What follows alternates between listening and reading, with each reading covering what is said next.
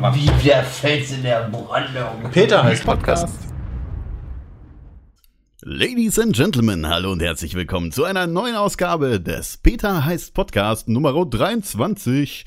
Ja, äh, ich habe wieder mal meine üblichen Verdächtigen mit dabei, ähm, den Andi und den Mikkel. Hallo.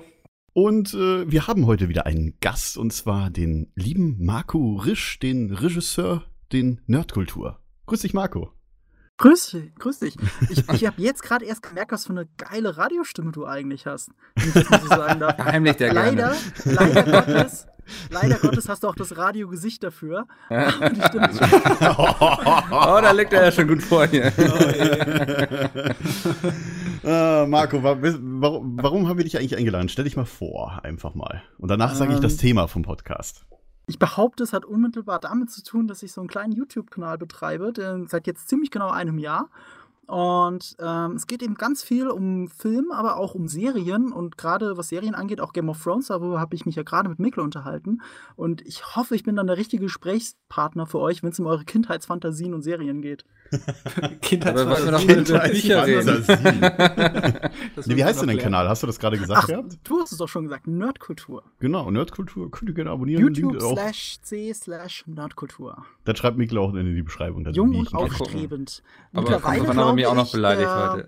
Also ohne jetzt, ohne jetzt zu sehr die Eier auf den Tisch legen zu wollen, äh, es ist, glaube ich, mittlerweile der größte deutschsprachige Star Wars-Kanal und der zweitgrößte Game of Thrones-Kanal in Deutschland. Ja, ich ähm, ich mache jetzt auch noch mal ein bisschen Werbung für dich. Ich gucke immer sehr gerne die Game of Thrones Recaps.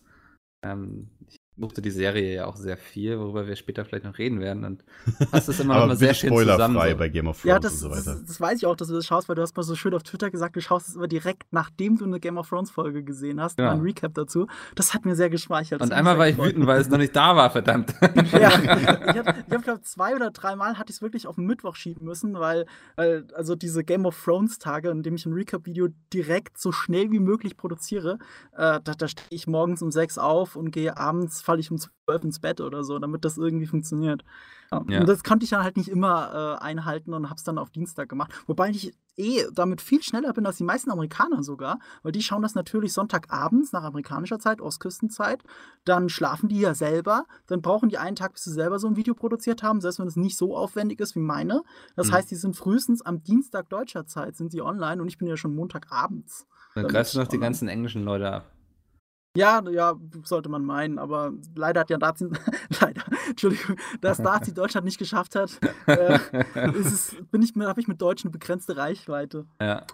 Ja, aber 70.000 Abonnenten mittlerweile ist ja auch schon mal eine Ansage. Ich ne? glaube, ja, nach Spricht ja für einem sich, Jahr, ja. ich bin jetzt kurz vor der 75.000 und äh, was, was Schönes ist, was ich persönlich schön finde, schöner noch als die Abonnentenzahl ist, wie viel es gesehen wird, weil der Durchschnitt ähm, für die Videos ist, der mathematische Schnitt liegt bei 68.000 Views pro Video. Holy und das ist ja moly. fast die Abonnentenzahl. Das ist ja schon Ja. wirklich gewaltig. Das ist verdammt viel. Sonst bist du ja schon zufrieden mit so 10% der Klicks. Also Ja, im äh, Verhältnis zum Abonnent. Dafür sind aber auch 70% meiner Zuschauer nicht Abonnenten. Das heißt ja umgekehrt für mich, 70% von den Leuten, die ein Video von mir gesehen haben, gesehen haben wollen auch keinen anderen mehr von mir sehen. Glaube ich zumindest. Du scheinst auch nur ein Radiogesicht zu haben, oder? Oh! Ich dachte, du hast meine Videos gesehen. Ich bin fast ja, ich weiß. Kamera. Ja. Haben wir auch schon mal drüber geredet, glaube ich, auf dem Netzwerktreffen, ne? Dass, dass du Äh, ja, dich quasi sein. nicht zeigst und Ja, das hat das, also ich zeige mich schon in bestimmten Videos, wenn die Videos Ja. passen, aber bei den meisten meiner Videos, ähm, ich versuche mal das einzuhalten, was der Thumbnail und der Titel versprechen. Wirklich die Also Information auf den Stimme Punkt. und so weiter. Ja, das geht mit Off-Text tatsächlich besser. Das ist eher, finde ich, so ein amerikanisches Ding. Ich will nicht vor der Kamera romantieren und Jumpcuts und dann irgendwie grob ein Bild drüberlegen. Das finde ich irgendwie zu wenig, um auf den Punkt zu kommen. Dann sind die Videos doppelt so lange, aber nur halb so gut geschnitten. Ähm, viele Amerikaner machen das echt gut. Es gibt auch Deutsche, die das vor der Kamera super machen. Ich habe mich auch vor der Kamera probiert. Ich fand die Videos toll. Aber die Zuschauerbindung, also ob es denn wirklich zu Ende gesehen wird, ist eine komplett andere als mit dieser Off-Text-Geschichte. Mhm. Und dann habe ich mich nach und nach in diese Richtung entwickelt und bin eigentlich so ganz happy damit, wie es jetzt ist. Ja. dann. Sehr, sehr nice. Genau. Ähm, wir reden heute, also das Thema des Podcasts, äh, warte mal, erstmal müsste ich Nitrado danken dafür, dass sie uns hosten. Und Hast du äh, da Dankeschön. Ja. Ohne die wäre das hier nicht möglich gewesen. Genau, ohne, die- ohne die könnten wir das nicht machen. Ich meine, wir sitzen auf dem Teamspeak, der ist von Nitrado, äh, unsere Webseiten und alles wird von Nitrado gehostet. die der haben uns Podcast auch von infiltriert, wo sie konnten. Dann Oh, danke ja. ich dir auch mal an der Stelle. Ja. So, nee, weswegen der gute Marco hier ist. äh, Wir reden heute über Serien und Filme. Das haben wir schon öfters mal ein bisschen angeschnitten gehabt, aber wir wollen heute mal so ein bisschen von der Kindheit quasi bis ins Jetzt, auch sogar bis in die Zukunft gehen. Weil, wie gesagt, ihr habt ja schon gehört hier, der Marco ist uns auch äh, ein Experte, was Star Wars angeht. Ich war ja zum Beispiel mit Marco auch zusammen auf dem Star Wars Identities. Oh ja, der das war gute toll. Marco äh, dankbarerweise mitgenommen, als ich in München war. Da sind wir Ähm, beide Nerdgas, Nerdga Nerdgasm-mäßig da durchgezogen, haben Ja, eine in vier Stunden. lassen. Vier Stunden, ja, wir haben es wirklich haben's darüber wirklich hat Domi, glaube ich, auch schon drei Stunden im Podcast Ja, ja, ja. erzählt. ja. Das war eine Live-Erzählung, ja. Aber es Ja, war ich- echt super. Das war echt cool, ja. Und ja, wir wollen erstmal anfangen mit, naja, ihr, ihr kennt das doch. Es gab ja früher so, mh, also ich meine, wir sind jetzt alle 25 plus, würde ich mal sagen, ne? Also gut, jetzt bis auf Andi. Mhm. Bei, bei, Marco bist du auch 25 plus? Äh, ich sehe äh, 25 minus aus, aber ich bin tatsächlich 25 plus, bin frisch 30. Na, Quatsch, frisch. Oh. frisch. Äh, gefühlt noch frisch 30, aber ich bin äh, in ein paar Monaten 31 tatsächlich. Meine Oh. Güte. Hast du ja Ja. gut gehalten. Ich kenne das. Ja. Danke. Diese- Ich- ich kenn das. Das ist so, wenn Ja, kein ja, Bart ja. wächst, einfach. Ne? Ja, bei Mikkel ist es immer so, jeder sagt, äh, Mikkel, du bist 14 oder so, ne? Weil Forever 40 ist auch so ein ich Hashtag glaub, auf Twitter. Ja. Da denken wir, wir 14. Ja, auf jeden Fall, äh, also bei uns hat so ein bisschen angefangen. Ich meine, es gab damals auch noch nicht so Sender wie Nickelodeon, was es heute gibt, oder Nick Junior oder sowas. Das gab es ja alles gar nicht. Es kam, ähm, und Serien und so weiter haben ja, ich meine, bei vielen von uns wahrscheinlich sehr früh angefangen. Ich meine, bei mir war es jetzt so. Du sprichst aber gerade was ganz Wichtiges an, finde ich, äh, was wir denn sehen konnten. Weil Genau. bis zu meinem, bis zur Pubertät fast, hatte ich zum Beispiel gar keine Privatfernsehsender, sondern wirklich nur die öffentlich-rechtlichen. Weil- genau. Ja, ja, weil, Ja. Mein, weil mein Vater war auch so ein großer Verfechter davon. Äh, ähm, also ich komme aus der Pfalz und da sagt man äh, mit dem Dialekt also, so ein neumodischer Fatz braucht keiner. Das soll heißen, äh, sowas Neumodisches braucht halt kein Mensch, wie Satellitenfernsehen. Also reicht äh, diese öffentlich-rechtlichen per Kabel, das reicht völlig. Ich bin quasi mit drei Sendern aufgewachsen, zumindest die, Ja, ersten, paar- das äh, die ersten zwölf Jahre. Also bei mir war es wirklich so, äh, was ich am meisten geguckt habe, ich weiß auch sowas wie KRTL und so weiter, das kam ja alles später und Super RTL. Also bei mir kam das auch später, weil wir auch damals nur Antennenfernsehen hatten, normales. Und es ging halt nur ARD, ZDF und halt das dritte Programm, also in dem Fall Ja. Bayerische Rundfunk. Ähm, und bei der ARD war es halt immer so, was ich für mich noch so erinnern kann, ich weiß nicht, in welchem Alter ich da war, ähm, da war immer dieses Check 1 einchecken, so samstags Oh ja. oder sonntags morgen. Bei Mhm. ZDF war es ZDF TV. Und bei, Mhm. beim Bayerischen Rundfunk lief das auch so, so nebenbei. Keine Ahnung, meistens lief irgendwie Meister Eder und sein Pumuckl, weil es ja natürlich eine bayerische Produktion war. Aber da liefen auch immer so Sendungen mit der Maus und so weiter. Also sowas, äh, viele Leute glauben gar nicht, dass man, dass man gar nicht, äh, also in der heutigen Zeit hast du ja überall Kabel, Fernsehen, Pay-TV und alles und äh, ja, und die Kinder starten halt auch damit mit 25 Kindersendern, die meisten. Oder mit YouTube oder was auch immer. Und naja, wir hatten halt früher nur die Möglichkeit, die meisten mit öffentlich-rechtlichen Fernsehen. Ja, und dann kam, kam ja irgendwann dann die Privaten und meine Eltern haben dann immer gemeint, dass das nicht gut wäre, weil da ja Werbung genau. kommt. Ja, genau. Und das ja Werbung die Eltern immer. alle bei mir. Wir hatten, glaube ich, von, seitdem ich denken kann, hatten wir Ja, gut, Also, ich will ja- erlaubt, ja. wie aus meiner Kindheit erzählt, äh, es gab ja schon Privatfernsehen, es war auch im Kommen, aber mein Vater war Genau. noch so ein richtiger Technikverweigerer. Ich glaube, ich hatte wirklich bis zum 12. Lebensjahr noch Nutzt ein Telefon mit Strom? Wahlscheibe zu Hause. Kein Stroh. Gerade so. ja, aber ähm, so Serien, was, wir da, was haben wir da so geguckt? Also, ähm, Ja, also fange ich ganz jetzt schlecht an? waren die öffentlich-rechtlichen ja gar nicht aufgestellt. Also Das bei denen gab es ja ganz früher den Disney Club. Also da liefen noch die, äh, die ganzen ähm, also 15 Minuten äh, Mickey Mouse und, und äh, genau, Donald und Goofy und so weiter. Zeichentrick-Einspieler, ja. die noch jahrelang dann auf RTL im Samstagvormittag-Programm liefen. Oh ja. Ähm, und später haben sie das durch den Tigerenten-Club ersetzt, was im Wesentlichen das gleiche war, nur ohne Disney-Produkte. Waren mal auch ganz gute Serien. Äh, das habe ich noch als kleines Kind verfolgt. Aber ähm, was das ZDF, man vergisst ja auch gerne, dass die Simpsons zuerst bei ARD und ZDF gelaufen sind. Ich glaube bei ZDF, Ernsthaft? wenn ich mich nicht täusche. Ja, Ja. Ja, ja, zuerst bevor sie auf die ProSieben liefen. ja. Wurden dann aber auch teilweise, glaube ich, neu synchronisiert, die erste Ui. Staffel oder so. Ich bin mir nicht ganz sicher. Ähm, und, ach nee, Quatsch, nicht, nicht bei Simpsons war der Fall, sondern bei Star Trek, das haben sie nochmal neu synchronisiert. Das lief am Anfang, ähm, ähm, als es noch auf ZDF lief und so, mit anderen Synchronstimmen. Das haben sie, glaube ich, nachträglich nochmal Die, geändert. die Original-Serie, oder wie? Nee, nee, nee, ähm, die Next Generation schon. Die gibt es ja schon seit Ah, mit Picard und 1987. so. Ja, stimmt, klar, ja. Ist ja schon ein bisschen älter auch. Ja, und das ist auch eine äh, der prägendsten Serien meiner Kindheit gewesen. Also die allererste Serie, an die ich mich erinnern kann, die ich wirklich gesuchtet habe, war The Next Generation tatsächlich, das nächste Nice. Jahrhundert. äh, weil das lief mit schöner Regelmäßigkeit ähm, 16 Uhr nachmittags oder so auf ARD oder Oh, Okay, da ist die Aufnahme Jetzt kurz gestoppt, weil ich den TS nahtloser Übergang. Problem. Du musst mitten im Wort weiterreden. äh, ich versuche den Satz nochmal, aber wie war das? Äh, ja, da habe ich noch als kleiner Junge mit, mit ähm, habe ich noch als kleiner Junge, also noch Kindergartenkind, habe ich wirklich mit Regelmäßigkeit äh, nachmittags ZDF eingeschaltet, 16 Uhr, ich glaube zumindest, dass es ZDF war, und da lief immer das nächste Jahrhundert. Und das ist halt Mhm. eben echt die erste Serie, an die ich mich erinnere, dass ich sie mit Regelmäßigkeit eingeschaltet habe, weil ich die Uhrzeit einfach wusste. Ich wusste, wann es läuft und das, ich durfte auch nur so und so viel äh, Fernsehen schauen am Tag natürlich. Dann hat man sich das eingeteilt und man hat eben das nächste Jahrhundert geschaut. Damit bin ich aufgewachsen. Ah, Andi, wie war das bei dir? Bei mir, Mhm. ähm, ich habe früher meistens halt so, also äh, jetzt ganz früher halt eben so Kram auf Kika ganz einfach geguckt. Also beziehungsweise auch auf der ARD oder so. Also Maus kam ja, glaube ich, auf der ARD oder Sendung so. Maus habe ich auch sehr gerne geguckt. Ja, das kann man auch heute noch gucken, ganz ehrlich. Ja, also, ja. ähm, das sind auch, ich glaube, noch immer dieselben Typen. Armin und, und wie heißt der andere? Christoph mit seinem Ja. grünen, mit seinem grünen äh, Pulli da. Ähm, Oh, ja. Das sind immer noch die gleichen und das ist immer noch genauso gut eigentlich. also ich glaube, den ganz alten hast du wahrscheinlich schon verpasst, kann das sein? Also Ja, der, der mit der wahrscheinlich. Sendung mit der Maus angefangen hat. Wahrscheinlich. Ich komme ja. jetzt gerade nicht auf den Namen, peinlicherweise, aber ähm, da gab es noch jemanden. Eigentlich Peinlicherweise. Naja, also, Ja. du hast ja als Kind viel gesehen. Was Die Hardcore-Fans werden dich äh, mit. Hardcore-Maus. Ich google gerade mal. Also ich, für mich ist das alles Armin und Maywald. Christoph, genau. Armin Maywald, und der war genau. auch Christoph immer, das Biemann. ist auch so ein Typ, der auch immer alt ist. Genauso ah, oder wie, waren das die zwei ersten? Entschuldigung, waren das die zwei ersten und der dritte kam erst dazu noch, der mit der Brille? Ach, Nee, äh, die haben alle drei Brille. da. Äh, äh, Ralf der- Kaspers, ja, der kam ja Ra- ja, später. genau. Ja. Ach, stimmt, genau, das war der kam erst ein bisschen ne? später. Und Wolfgang, Wolfgang Völz und so weiter, die halt immer die, die Captain Blaubeer und so weiter gesprochen haben. Mhm. Wolfgang Völz ist ja sehr berühmter Synchronsprecher auch noch gewesen später Ja, oder ja. da in der Zeit. Ich weiß nicht, lebt er noch? Ähm, ich, oh, jetzt lass mich nicht Falsches sagen, aber bis vor zehn Jahren hat er auf jeden Fall noch auch als Schauspieler, Schauspieler vor der Kamera gearbeitet. Und Er lebt noch, ich ja. meine schon, ja. Ja, der müsste jetzt, der ist jetzt äh, 1930 geboren, ja, der ist ein bisschen höheres Alter. Ja, der hat noch den ganz 86 ist das, alten. Heinz Rühmann-Film und so hat er, glaube ich, auch schon mitgespielt. Ja, den kennt Ja. man aber. Also so, Ja, wenn man sich Bilder von ihm anguckt, dann kennt man den. Auch als Schauspieler. Mhm.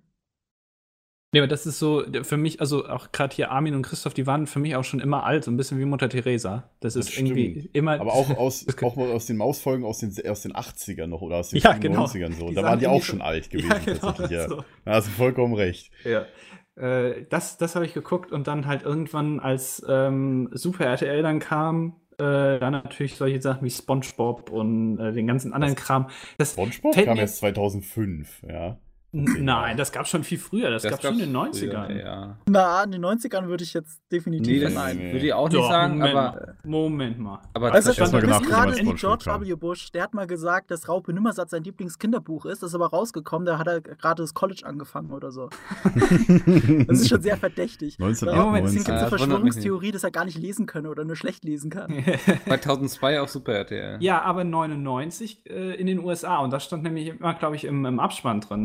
1999 Copyright irgendwas. Vielleicht habe ich es da. du hast natürlich amerikanische Version schon gestreamt, schon immer- einfach kein Internet hatte. Ja, echt mal, genau. Damals schon will immer. Internet hattest, So die ja. Dub-Version. ja, dann halt das. Also dann später Drei. Jahre später, Alter. Ja, aber wir müssen ja immer ein paar Jahre runterrechnen, ne? Also Andi ist ja ein bisschen jünger. Ja, ja, klar, der ist ja drei Jahre jünger als ich. Und Mikkel.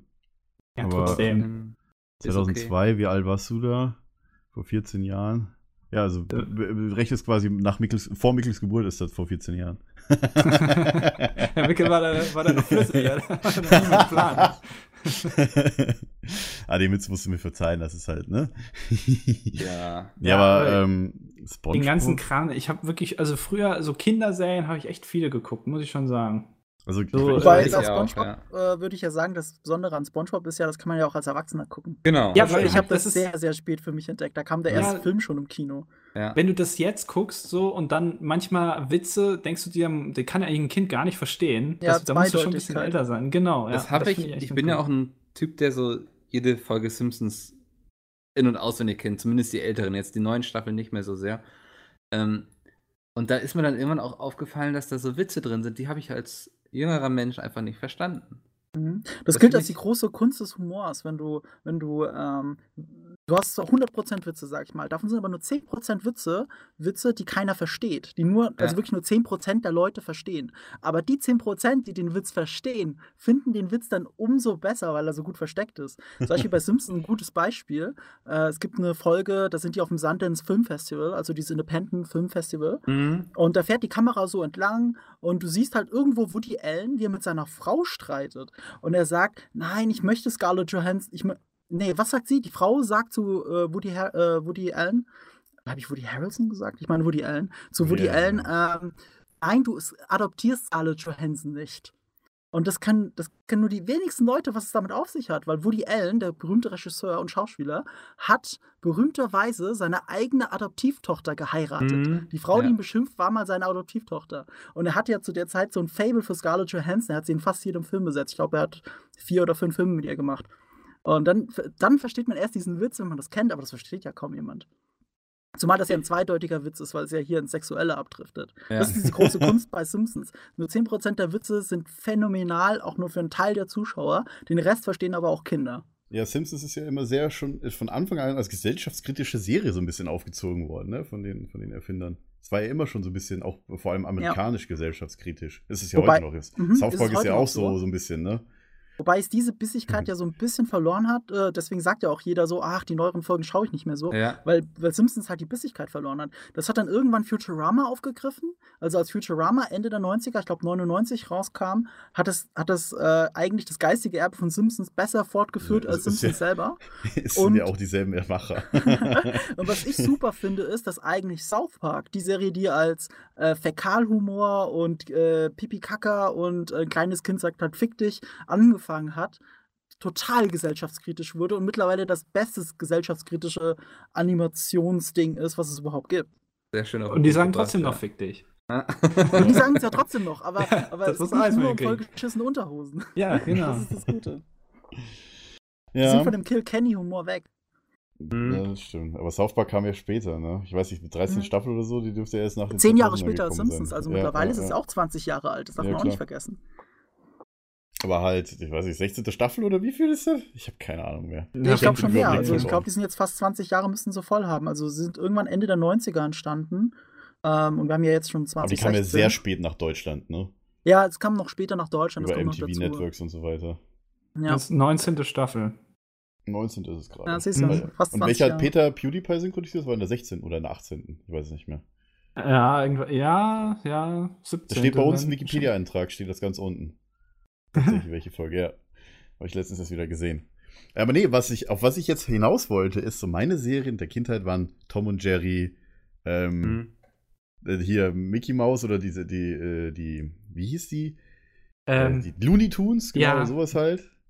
Und Tex Avery Show und naja, Ey, also das war aber so. ganz ehrlich, bei, bei ähm, äh, hier, Tom und Jerry, da war doch immer die Diskussion, dass das zu brutal für Kinder wäre, weil da irgendwie ähm, hier irgendwie mit, die Leute zersägt werden und so.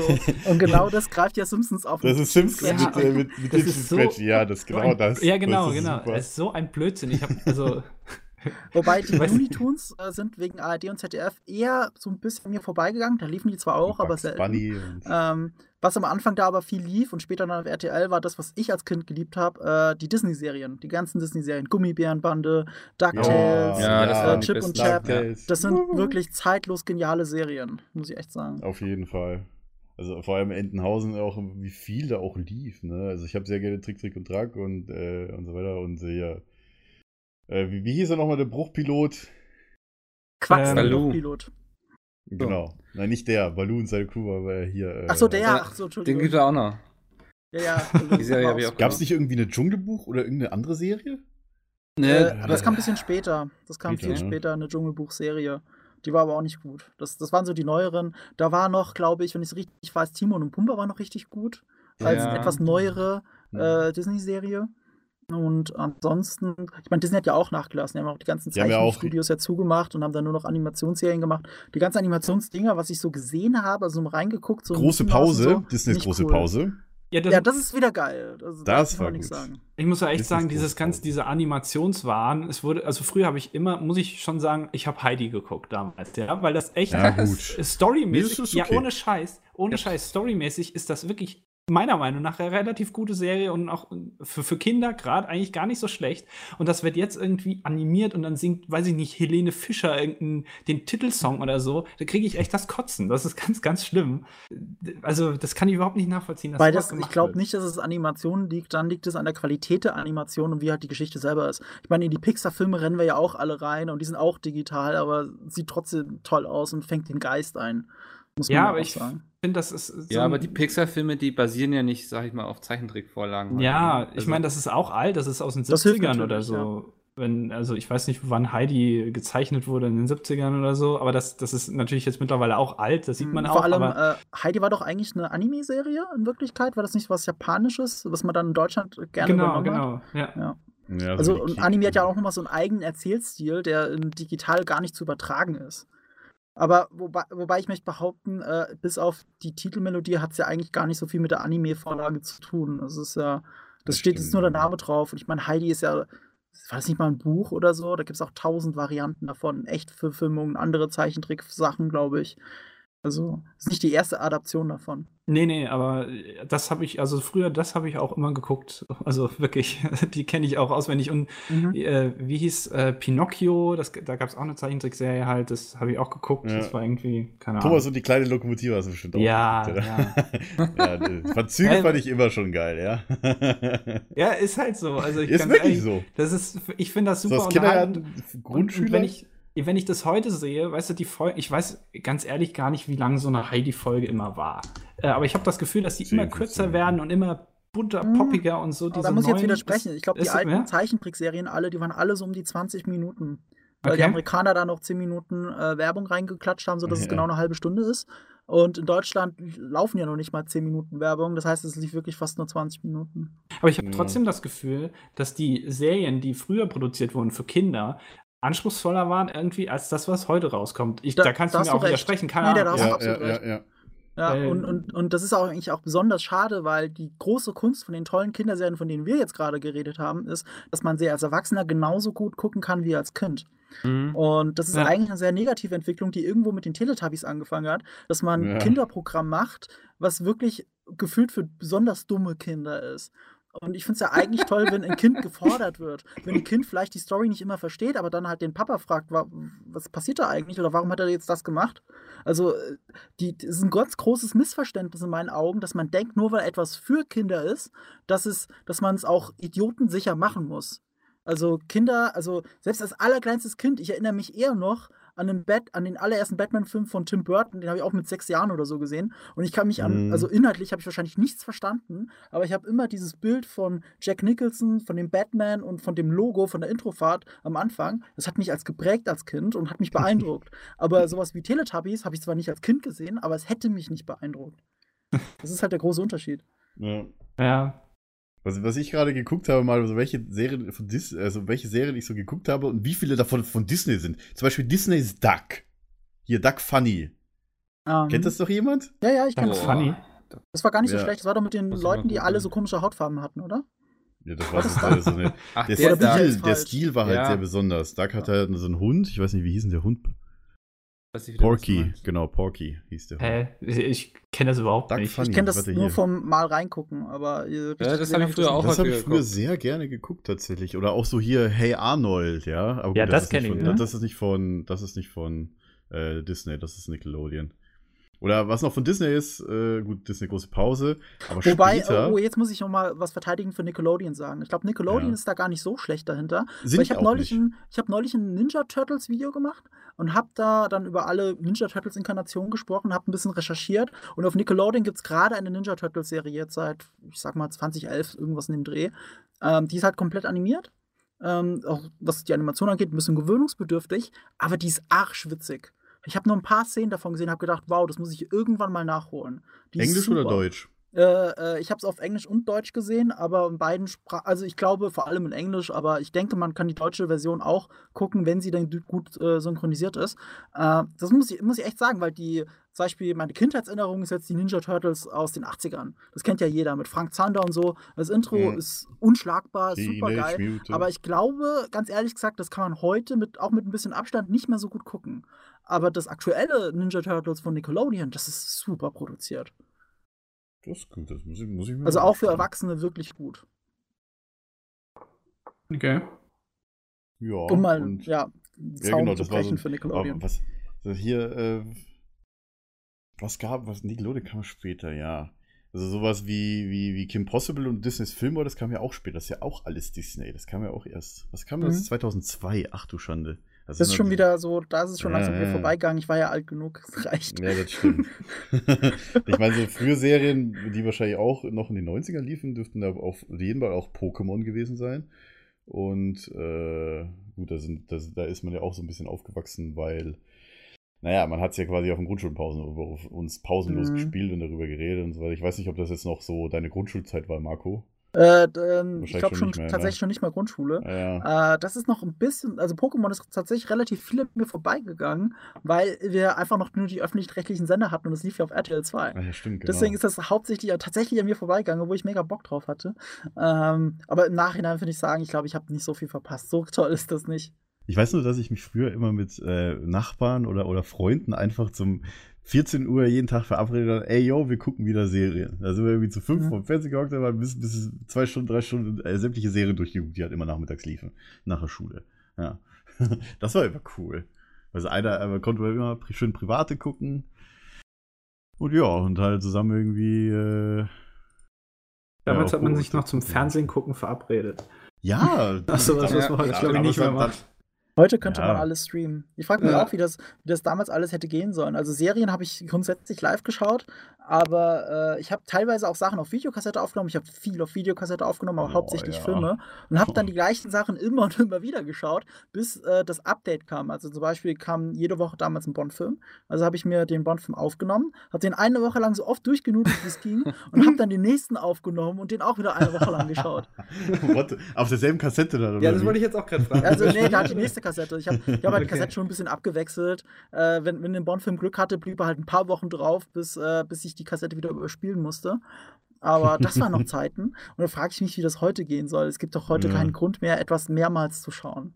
Ja, weil, ja gut, was heißt Grund, mehrmals zu schauen? Also von den, Also von den alten Filmen mehrmals. definitiv. Das hat ja auch mit Auswahl zu tun. Also mittlerweile, also vielleicht liegt das auch in meinem Alter, aber äh, ich versuche schon, Filme mit einem gewissen zeitlichen Abstand zu gucken und gucke jetzt nicht zweimal hintereinander den gleichen Film. Ja, klar. Dafür ist die aber Auswahl also, zu groß. wenn zum Beispiel ein alter Bond-Film oder so läuft, dann gucke ich immer wieder gern, weißt du? Auch Ja, ja, aber immer 20 wieder Mal heißt wie oft? Ich meine, alle zwei Jahre vielleicht, dass du den einen Film immer wieder schaust. Ja, das ist halt je nachdem, wann er kommt. Ne? Mittlerweile aber guck schaue mal, ich als, fast ja, überhaupt keinen aber Fernseher guck mal, ich als ja Fernsehen sowieso nicht. Ich meine, dafür habe ich ja die Bondbox. Aber aber äh, damals, ich meine, ich habe ich habe halt eine Videokassette gehabt, wo jetzt äh, keine Ahnung James Bond Feuerball drauf war. Ich wusste, in, irgendwann muss die Kassette wieder überspielen mit neuen coolen Sachen. Also in spätestens vier Wochen habe ich die nicht mehr. Also habe ich den so oft geguckt in der Zeit, wie es ging und habe dann die Kassette irgendwann überspielt. Mikkel, wie sah das Ganze denn bei dir so aus? Im Norden? Es geht weit zurück. also so tatsächlich so die erste Serie, an die ich mich richtig erinnern kann, ist Alf.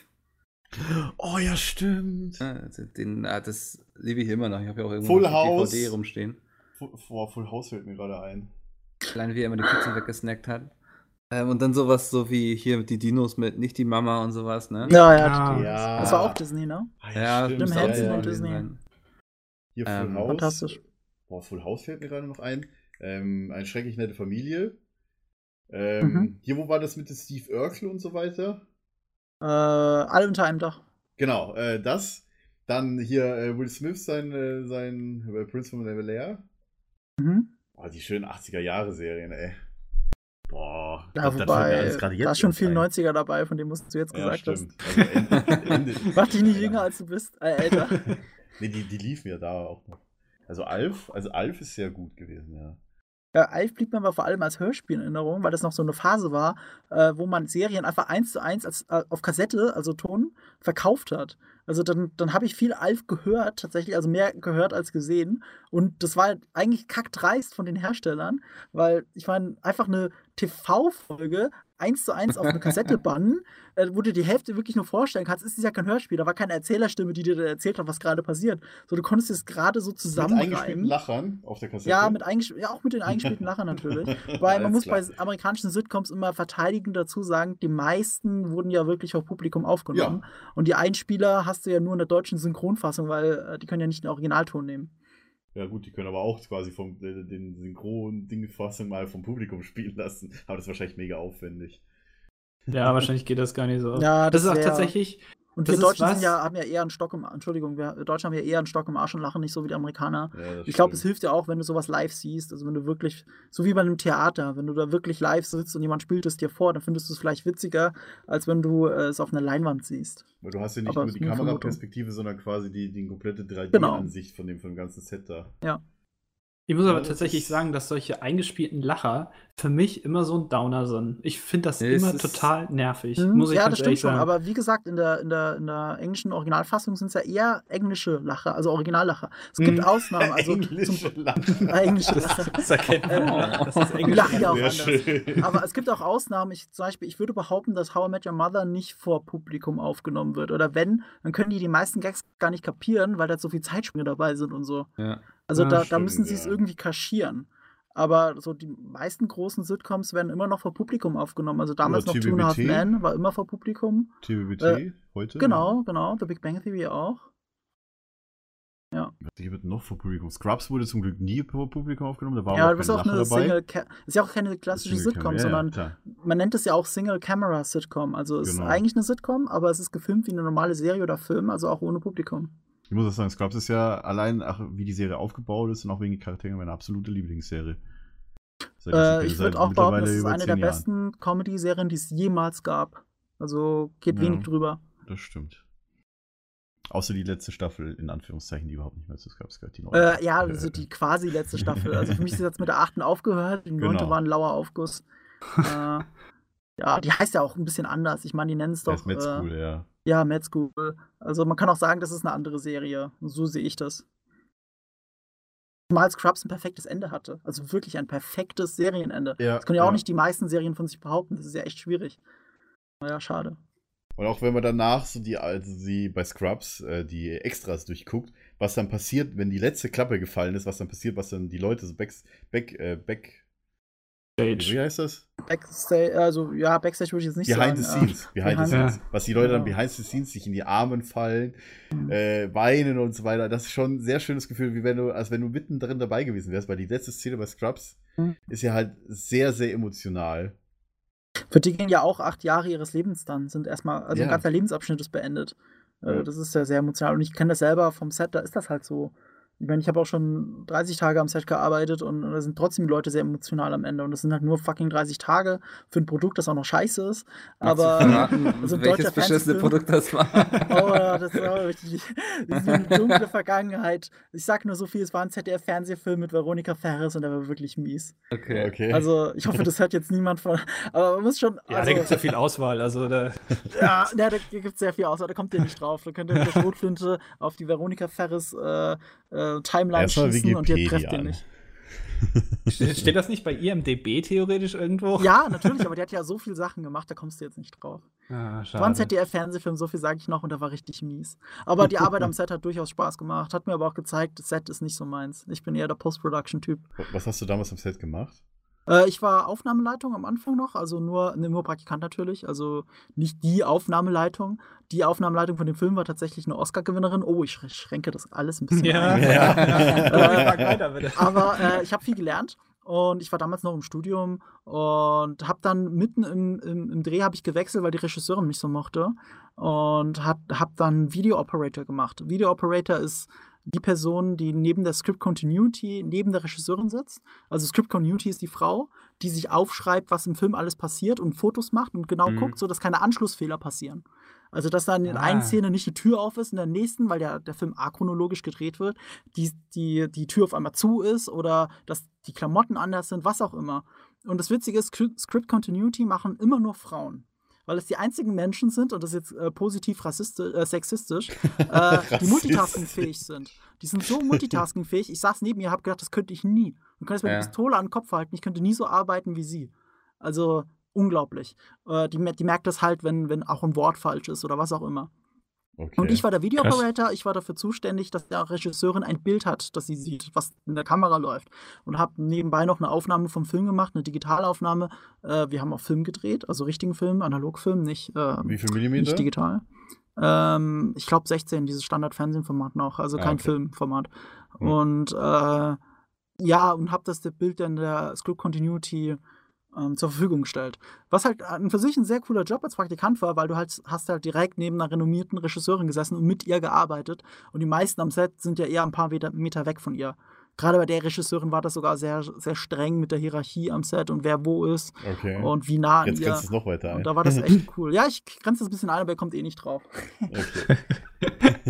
Mal gucken, was wir dann in den. Kommentaren stehen haben. da freue ich mich schon drauf. Ach ja. Ja, das würde ich auch mal gerne machen, so an einem Set irgendwie mal zu Das gucken. ist eine Das interessante interessant. Erfahrung, aber eine sehr anstrengende Erfahrung. Also muss echt, ich meine, ich habe jetzt 30 Tage gesagt, aber ich glaube, es waren 30 Drehtage, so bis 35 Drehtage. Das heißt etwas mehr als anderthalb Monate, wenn du die Wochenenden noch so ein bisschen mit reinnimmst. Wobei, ich hatte immer nur einen Tag frei, vielleicht mal den Sonntag. Und ich habe sehr wenig geschlafen in der Zeit. Gerade in der Aufnahmeleitungszeit musst du noch früher am Set sein als jeder andere. Da kenn ich Und noch gehst auch als letztes. Und das ist wirklich, also, es war eine sehr anstrengende Zeit. Gerade Aufnahmeleitung war ist, glaube ich, mega aufwendig, weil Ja. du musst ja wirklich den Überblick über alles haben, theoretisch. Ja. Also das Ja, sind auch, die, die dann am Morgen um immer die... Auch. Genau, Mhm. ja, genau. Ja. Ja, das ist anstrengend und ähm, ähm, wenn man das sehr diszipliniert macht, das ist halt eher so ein, ich, ich sag mal, dafür muss man nicht künstlerisch begabt sein dafür, sondern einfach mehr Organisationstalent haben, dann ist das schon eine Sache und ich war ja damals noch äh, Larifari-Student und, und habe mir das mal angeschaut. danach, als ich danach rausgegangen bin aus dieser harten Schule, äh, habe ich dann, wenn ich Aufnahmeleitung gemacht habe bei äh, Pro Filmprojekten von Kommilitonen, äh, dann wurde ich, dann wurde ich halt so streng und organisatorisch, dass sie mich die Peitsche genannt haben. Also, da muss man auch sehr viel So hinterrücks achten, so. oder, oder direkt vor Nein, dir? nein, die haben mir das ins Gesicht, es war ja, es war ja witzig gemeint. Also das haben die mir auch gesagt, Marco die Peitsche. Weil ich dann wirklich auf die Uhrzeit geschaut habe, weil gerade bei Studentenprojekten hält man sich ja zeitlich an gar nichts. Man denkt, man hat äh, neun Stunden Drehzeit, aber das, man arbeitet, man dreht in Wirklichkeit 16 Stunden. Das ist schon eine unglaubliche Diskrepanz. Und die auf, die, mit die Arbeit von Aufnahmeleitung ist es ja eben auch, zu gucken, dass man es doch in den neun Stunden schafft. Und dann Ja, muss man halt die. Peitsche sein und die Leute aufschrecken und dass sie gefälligst ihre Arbeit, Arbeit machen sollen und dass man guckt, dass jeder das tut, was er tun soll. so nach, nach neun Stunden so, so einer total überwältigt. Ey, schlafen kannst du, wenn wir fertig sind. Ja, so Ja, musst du und alle, alle Leute sind schlecht gelaunt. Man hatte, ich habe aber sehr viele kleine Tricks gelernt, die beim Film immer funktionieren. Zum Beispiel, äh, das hat mir eben die, äh, die Vorvorgesetzte, die Frau, die in einem Oscar-Film beteiligt war und Aufnahmeleitung war, äh, die hat mir gesagt, verteil einfach im Laufe des an, eines anstrengenden Drehtages ein bisschen Schokolade. Das hilft total. Und wirklich nur so eine Tafel Schokolade nehmen, zerbricht die in tausend Stücke, vielleicht noch ein paar mehr und äh, verteil die einfach. Nur so ein Häppchen. Das bisschen Zucker macht die Leute sofort glücklich. Das ist ja das Ding von Schokolade. Es pu- putscht dich ja auf. Es ist ja sowas wie Ecstasy im Kleinen. Und bei einem harten Drehtag ist das wirklich. Legales perfekt. Ecstasy, meinst du? Legales Ecstasy. bisschen Schokolade sorgt ja für eine Euphoriestimmung. Wenn das nicht so wäre, dann hätten wir kein Übergewichtsproblem auf der Welt. Das ist korrekt. Äh, das heißt, wir müssen jetzt bei Pete's mit jeden Tag morgens um 10 Uhr erstmal Schokolade verteilen. Also Also nichts gegen Dennis mit und Pete, Schokolade? aber ich bin mir sicher, ein bisschen Schokolade werden die nicht Nein sagen. Hey, ich hab, mein, mein Kühlschrank war die letzte Woche voller Schokolade, ja. Das muss Wieso? Kühlschrank war Mickel, zu heiß. Mickel kümmert sich jetzt darum. Wir sind muss schon auf dem Weg im. Supermarkt. Also, ich mir so viel sage, nicht wundern. Ach nee, wo, wo waren wir stehen geblieben bei den Serien? Ähm, also so die, die alten äh, Sitcoms mit, äh, was weiß ich, was ich vorhin genannt hatte. Ähm, ich meine, vieles davon lief halt auf dem Privaten natürlich, ja. Mhm. Wobei halt so in der Zeit wahrscheinlich, Marco, wo du schon äh, weit aus der Grundschule raus warst. Hast du das Also, also gesehen, oder? etwas später war meine Lieblings-Sitcom, die ich äh, lustigerweise gerade erst noch einen Rerun gemacht habe, weil ich mir die Blu-ray-Box gekauft habe, äh, war Friends. Ähm, weil Oh, Friends hatte den großen Vorteil gesehen, ja. gegenüber den anderen Sitcoms, dass es eine durchgehende Handlung hatte. Weitestgehend. Jede Folge funktioniert für sich als Case of the Week, so wie jede Serien, wie so wie bei jeder Serie. Aber Friends hatte den großen Vorteil, dass es eben eine übergreifende Handlung hatte, eine staffelübergreifende Handlung. Und das wollte man dann doch verfolgen. Natürlich ist das im Nachhinein alles ein bisschen soapig, aber zusammen mit der perfekten Besetzung und so war das die erste Sitcom, die ich wirklich lieben gelernt habe, wo ich wirklich auf das Ende hingefiebert habe. War bei Und Friends glaub, eigentlich auch- Lacher nebenbei? Ähm, in der deutschen Fassung natürlich, aber ich glaube in der englischen Fassung wieder mit Publikum. Aber da möchte Ja, ich ich nicht die Hand halt- dafür ins Feuer legen. Ich meine halt Lacher. Quasi eine klassische ja, Sitcom. es ist ja eine Sitcom, sich, ja. klar. Ja, Eine richtige okay. Sitcom hat ja auch Lacher. Also es gibt Okay. ja nur Single-Camera-Sitcoms wie Scrubs, die keine Lacher haben. Ja, aber man muss auch dazu sagen, Scrubs ist ja viel an Friends angelehnt. Ich bin ja auch teilweise die Cameo-Auftritte von den Schauspielern drin, so Ja, in, in, dem Stil. Also, Wobei, wobei das schon sehr oberflächlich ist. Also wenn was wirklich an Friends angelehnt ist, dann ist eigentlich How I Met Your Mother das neue Friends Ja, unserer stimmt. Generation. Das ist in Wirklichkeit eine Mischung zwischen Friends und äh, der britischen Serie, die heißt Coupling. Das kennt kaum Kenn jemand, aber eigentlich ist How I Met Your Mother 1 zu 1 Coupling, nur eine amerikanisierte Version. Ähm, Coupling hat auch nur sechs Folgen pro Staffel und ich glaube, es gibt nur vier oder fünf oder so. Also oder sechs vielleicht. Ähm, aber auch eine kleine Kultserie. Kann man sich durchaus geben, auch heute noch. Und How Met Your Mother ist einfach daran angelehnt. Und Friends ist ja auch eine einzigartige Gefol- Erfolgsgeschichte. Also wenn man drüber nachdenkt, die zehnte und letzte Staffel hat ja jeder der Schauspieler von den sechs hat ja pro Folge eine Million Dollar gekriegt. Also auch inflationsbereinigt ist das so viel, wie wahrscheinlich noch nie ein Seriendarsteller gekriegt hat in der kurzen Zeit. ja. Meine, die haben ja jeweils so um die 22 Folgen gedreht pro Staffel. Letzte Staffel jeder eine Million, weil berühmterweise war natürlich, einige Rollen sind wichtiger als die anderen. Und ähm, auf, dem, auf den alten Verträgen stand natürlich drauf, hier, der eine kriegt so viel, der andere kriegt so viel. Aber die sechs Leute haben sich halt zusammengeschlossen und haben halt gesagt, nee, jeder kriegt das Gleiche, hier gibt es keine äh, ungleiche Behandlung. Und dann haben die halt ab Staffel XY, haben die alle das Gleiche gekriegt und in der letzten Staffel eben eine Million. Aber und das ist das Besondere, das wird ja immer gerne hergenommen als Beispiel, boah, die haben so viel Geld verdient, die haben noch viel, viel mehr Geld verdient. Weil die Serie lief 2004 aus.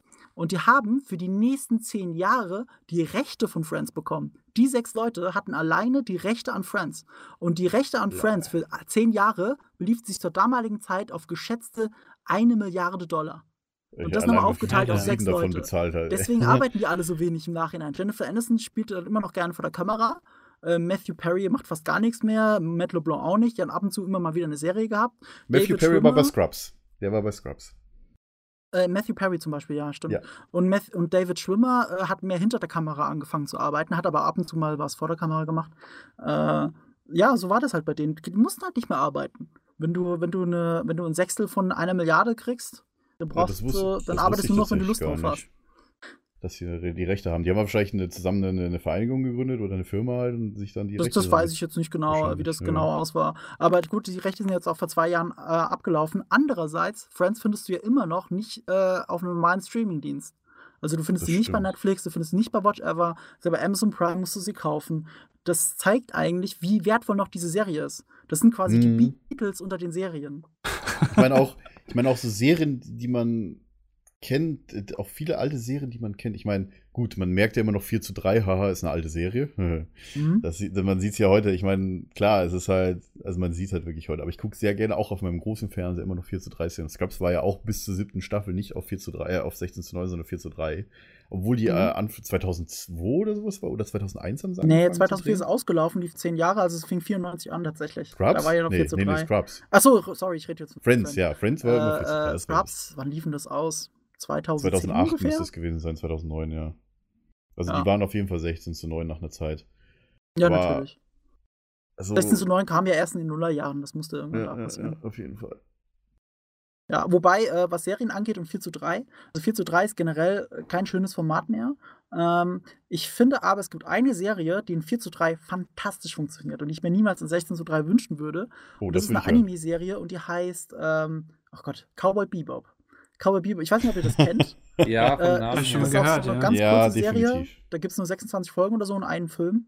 Äh, ist sowieso meine absolute Lieblings-Anime-Serie. Aber die haben es geschafft, in dem 4 zu 3 Format die Objekte im Bild immer so perfekt anzuordnen, dass jeder Shot einfach super geil aussieht.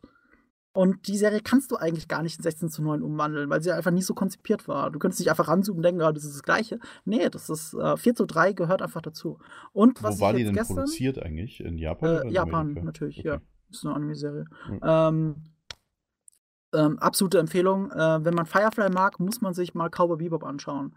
Hat einen Okay. tollen Soundtrack, äh, tolle Story. Dieses Cowboy Space Ding, b- also dieses Western Space Ding, bringt es einfach perfekt ein. Äh, künstlerisch total anspruchsvoll, geiles Ende, netter Film als Zusatz. Also perfekte Serie, wirklich. Habe ich, hab ich mir nicht umsonst tatsächlich irgendwann mal die teure Blu-ray Blu Box gekauft. Nein, DVD war es noch tatsächlich. DVD, es gab es noch nicht auf Blu-ray, als ich es gekauft habe. ähm, und äh, was ich jetzt gerade schaue und was auch 4 zu 3 ist, aber was halt zu diesem Oldschool-Ding einfach perfekt passt, ist Star Trek tatsächlich. Ich hatte gestern Urlaub gehabt, war zu Hause, hab gedacht, ja, auf Netflix gibt Star Trek, schaust du mal eine Folge.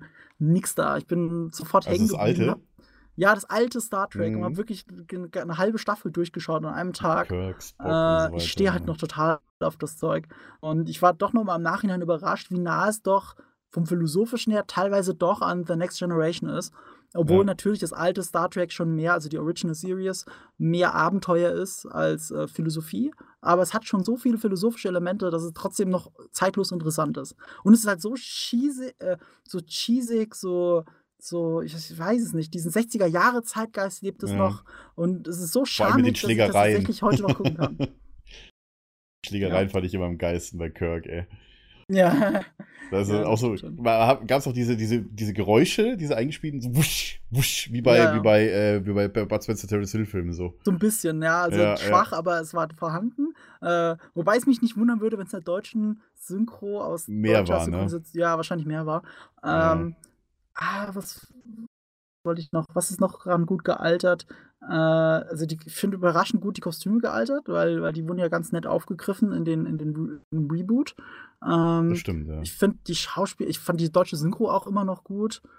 Also ich, immer noch sehenswert, muss ich echt sagen. Star Trek, also Die wenn man ja sich auch dafür interessiert, kann man sich das alles. echt anschauen. Die liefen ja sehr Genau, lange bei äh, Tele Effekte, 5. Richtig, richtig. Das ist auch die remasterte Fassung, wo die Ja. ganzen Effekte. ZDF lief ja auch, sind. stimmt. Die, die, die, die remasterte HD-Variante. Ja, und die ist echt gut. Also man Ja. vermisst nicht die alten Effekte, das muss man echt sagen. Kann man, kann man nicht meckern, wirklich nicht. Ach ja, war, war für mich auch immer noch die beste Crew. Also tatsächlich muss ich sagen, also ich, ich würde gar nicht entscheiden können, äh, was bei mir auf Platz 2 wäre, entweder Voyager oder, oder TNG. Ich bin irgendwie so ein Voyager-Fan geworden. Äh, Ach, echt? Ja, eine sehr lange Zeit lang. Aber für mich ist immer Platz einfach noch äh, Kirk, Spock und, und die anderen hier, Scotty. Also von, der- von der Crew her finde ich ähm, Original Series am. Ähm, ah, nee. Die Original Series, finde ich, äh, hat in den Filmen besser funktioniert, aber in der Serie hat äh, The Next Generation besser funktioniert.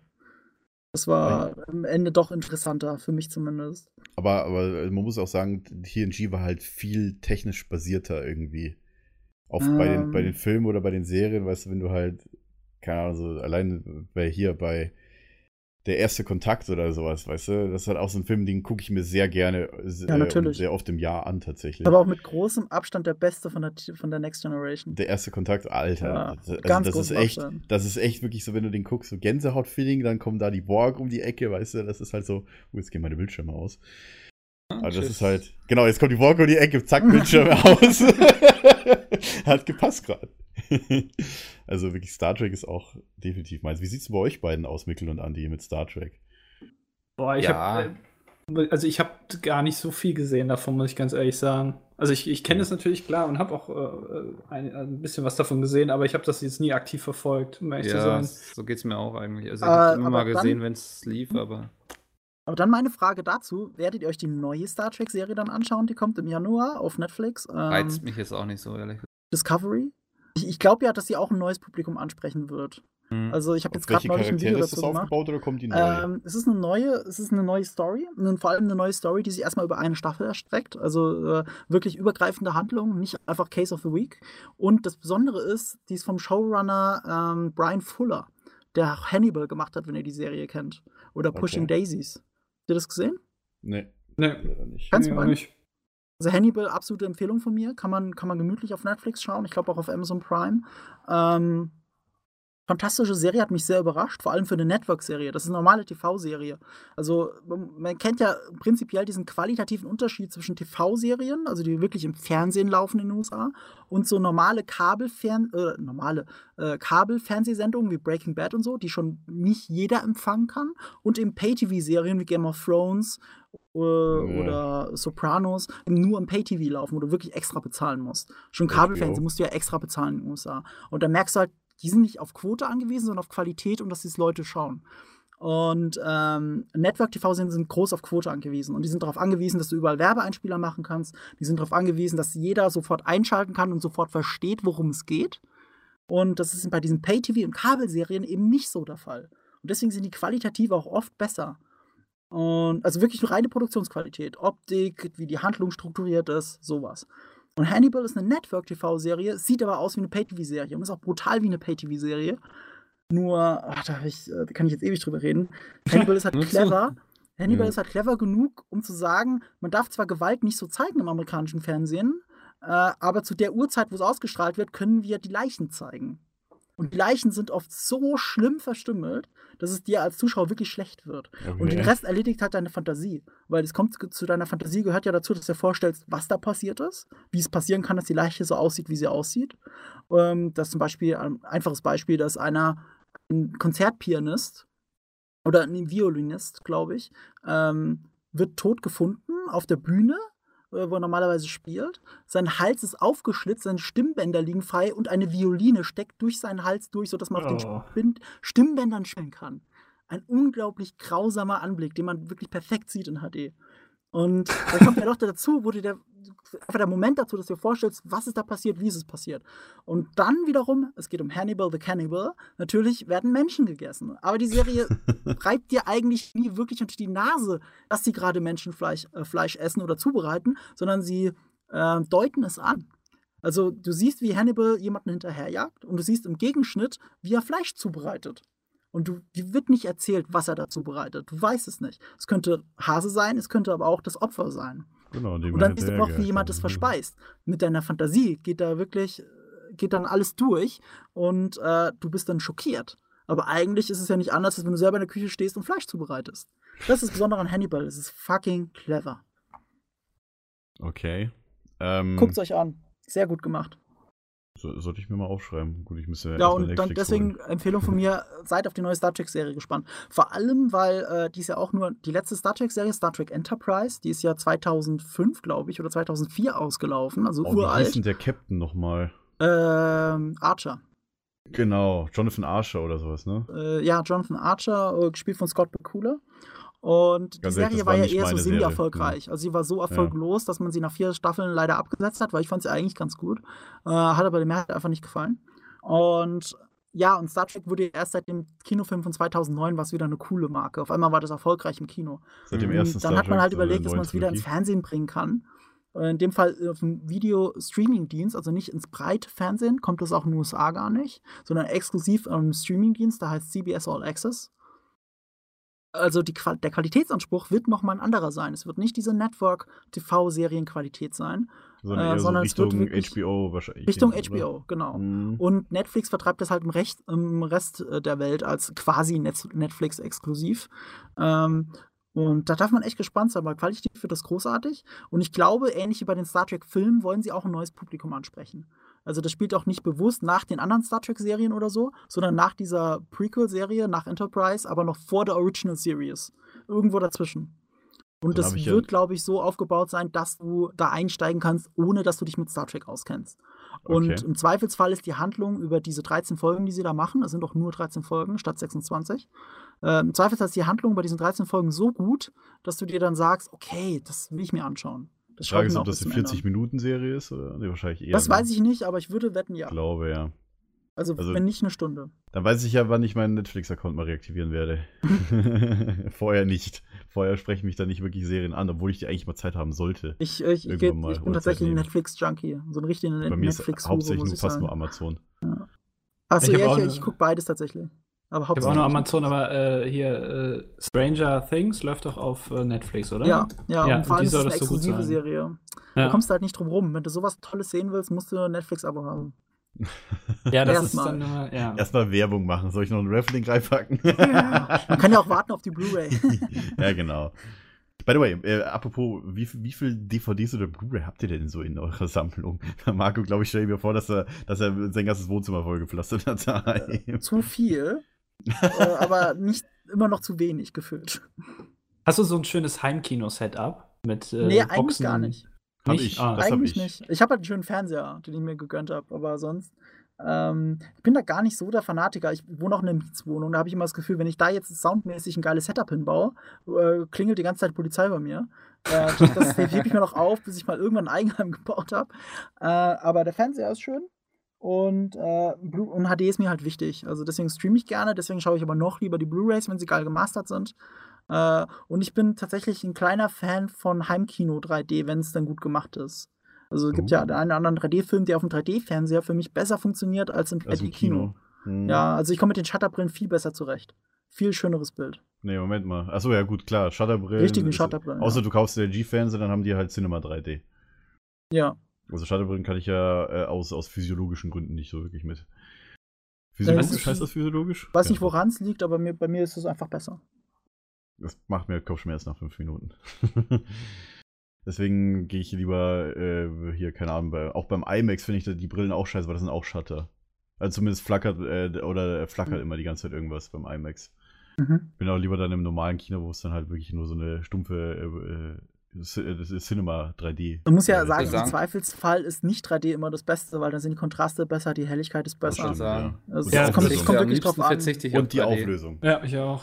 Ich, ich, nur- Es ich gibt kann, halt das überhaupt, Ausnahmen. kann das überhaupt nicht haben, wenn Filme in Kinos, also meistens gibt es ja so 3D, nicht 3D, aber manchmal ist es auch so, dass es nur den 3D-Film gibt, zumindest kenne ich das. Und ähm, da- das, dann gehe ich da nicht rein, weil ich das, ich finde das scheiße. Ich gucke mir lieber das dazu ohne sagen, 3D an. Es, es gibt aber Ausnahmen. Es gibt wirklich Eventfilme, die nur in 3D funktionieren. Zum Beispiel Gravity funktioniert nur Oh, in ja. 3D. Ja, Oder äh, ganz ehrlich, Avatar kann doch kein Mensch angucken ohne den 3D-Effekt. Also Ja. ich habe Avatar seit dem. Kino nicht mehr gesehen. das Das ist, geht ja, halt genau. nicht. Ich habe mal reingeseppt und habe gedacht so, oh Gott. Dann, dann, dann, merkt, dann fehlt dir einfach dieses leichte Schwindelgefühl, wenn sie irgendwo von der Klippe runterspringen. Mhm. Ähm, Ja. Und es gibt bestimmt den einen oder anderen 3D-Film, den ich vielleicht noch nicht gesehen habe, der in 3D besser funktioniert. Ja, das stimmt. Das, äh, da, also gerade bei Avatar würde ich auch sagen, dass der halt ohne 3D eigentlich gar nicht so wirklich funktioniert. Aber trotzdem, ich würde immer einen Nicht-3D-Film einem 3D-Film Mhm. vorziehen, Ja. weil das ist einfach, ich finde das viel angenehmer, wenn man einfach Mhm. nur da so sitzt. Man darf, man darf jetzt ja leider auch nicht pauschalisieren, weil es kommt ja darauf an, ob ein Film in 3D gedreht ist oder Post-Production 3D ist. Gerade Ja, dieses so, ja. Post-Production 3D äh, wirkt immer sehr scherenschnittartig. Also du hast das Gefühl, es gibt einen Vordergrund, einen Mittelgrund, einen Hintergrund. Das ist in den letzten Jahren besser geworden, aber es ist immer noch kein echtes 3D. Ähm, dann gibt es aber auch Filme, die zwar Post-Production 3D sind, aber da sind die Action-Szenen fast nur am Computer entstanden. Dann ist es ja in Anführungsstrichen ein echtes 3D.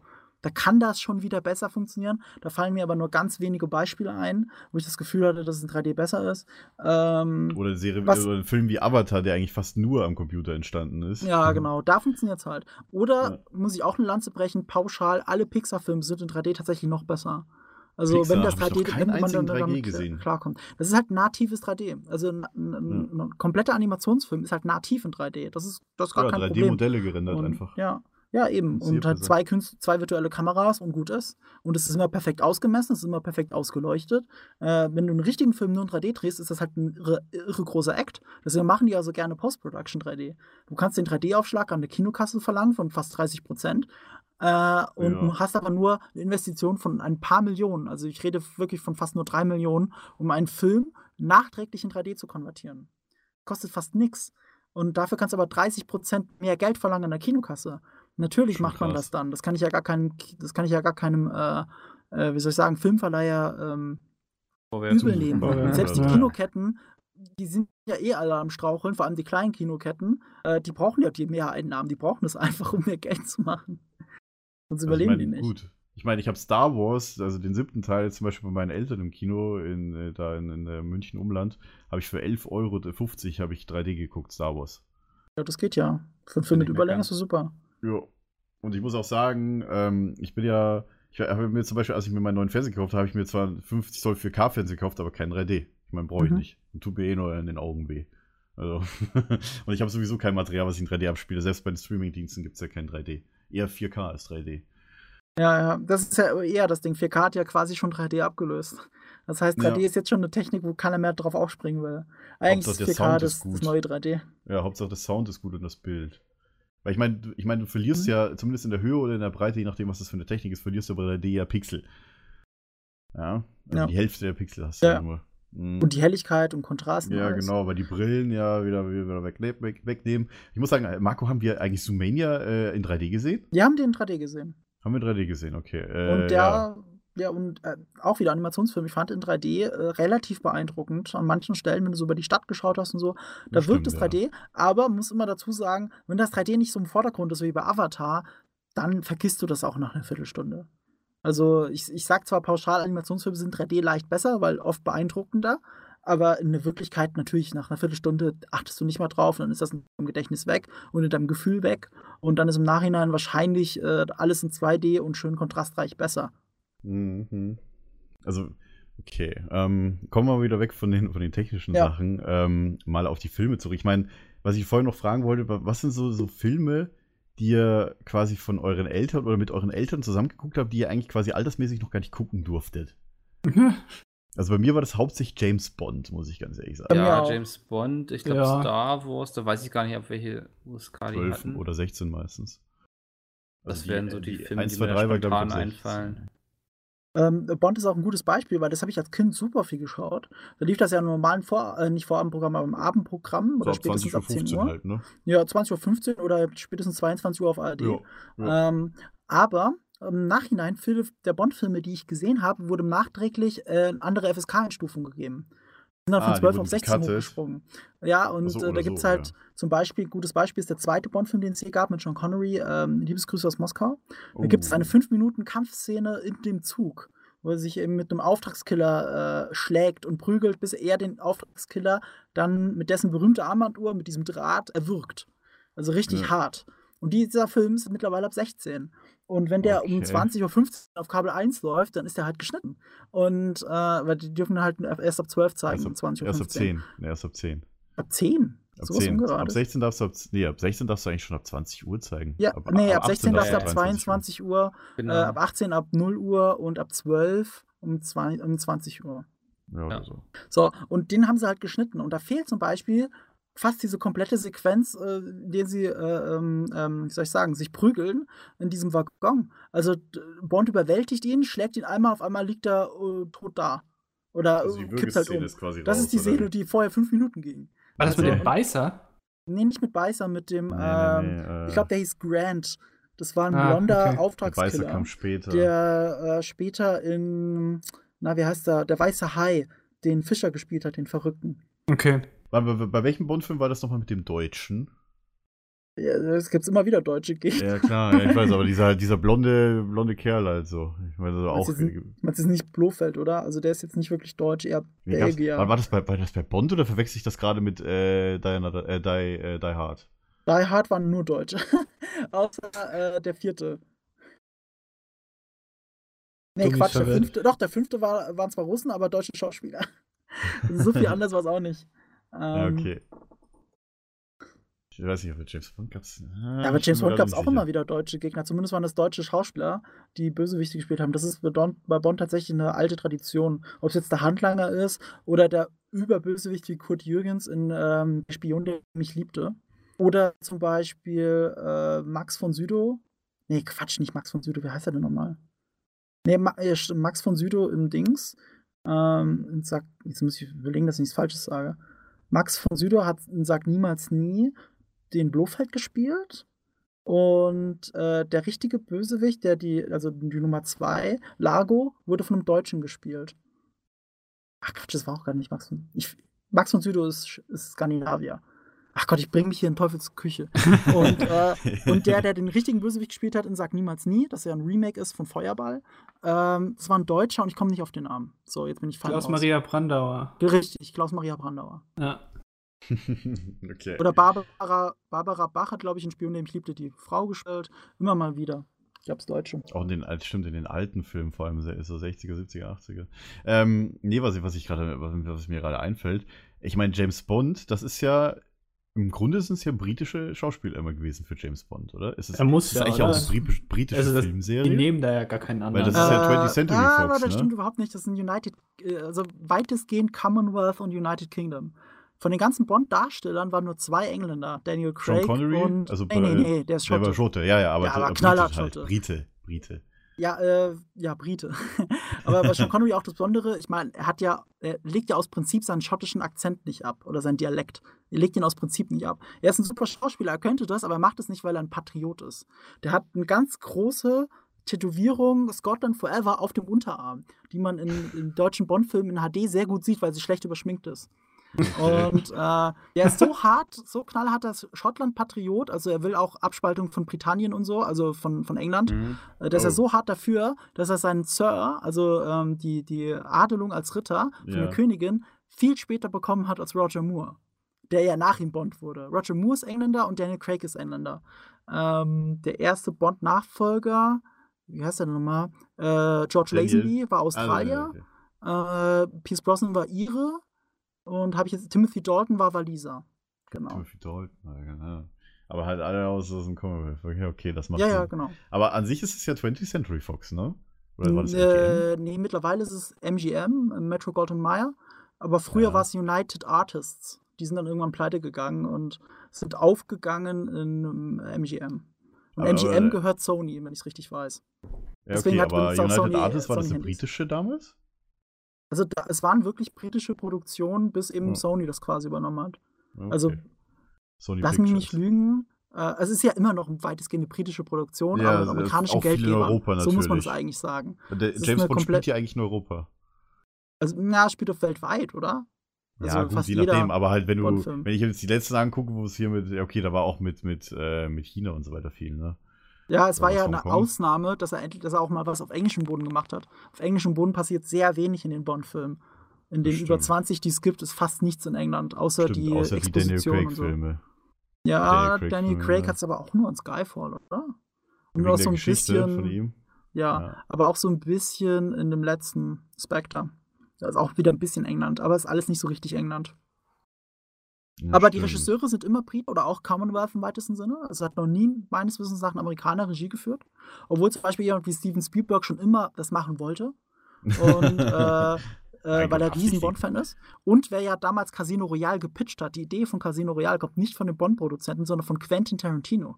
Oh. Quentin Tarantino hat Was? das Ding gepitcht, was er machen will. Er wollte das damals mit Pierce Brosnan machen, also äh, weil er Brosnan halt so mag, so als Abgesang noch auf, den, auf seinen Bond, also ein gealteter Bond. Brosnan war eigentlich schon längst draußen. Und dann eben diese alte, diesen alten Bond-Roman, Casino Royale, der eigentlich der erste Bond-Roman ist, den nochmal aufgreifen.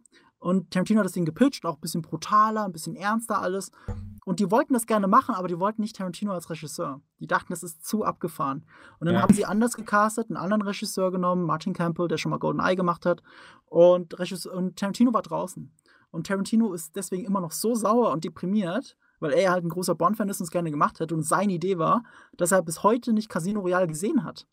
Oder überhaupt einen der Craig-Filme, glaube ich. Also Okay. Guckt sich das nicht an. Ist ja verständlich. War ja seine Idee.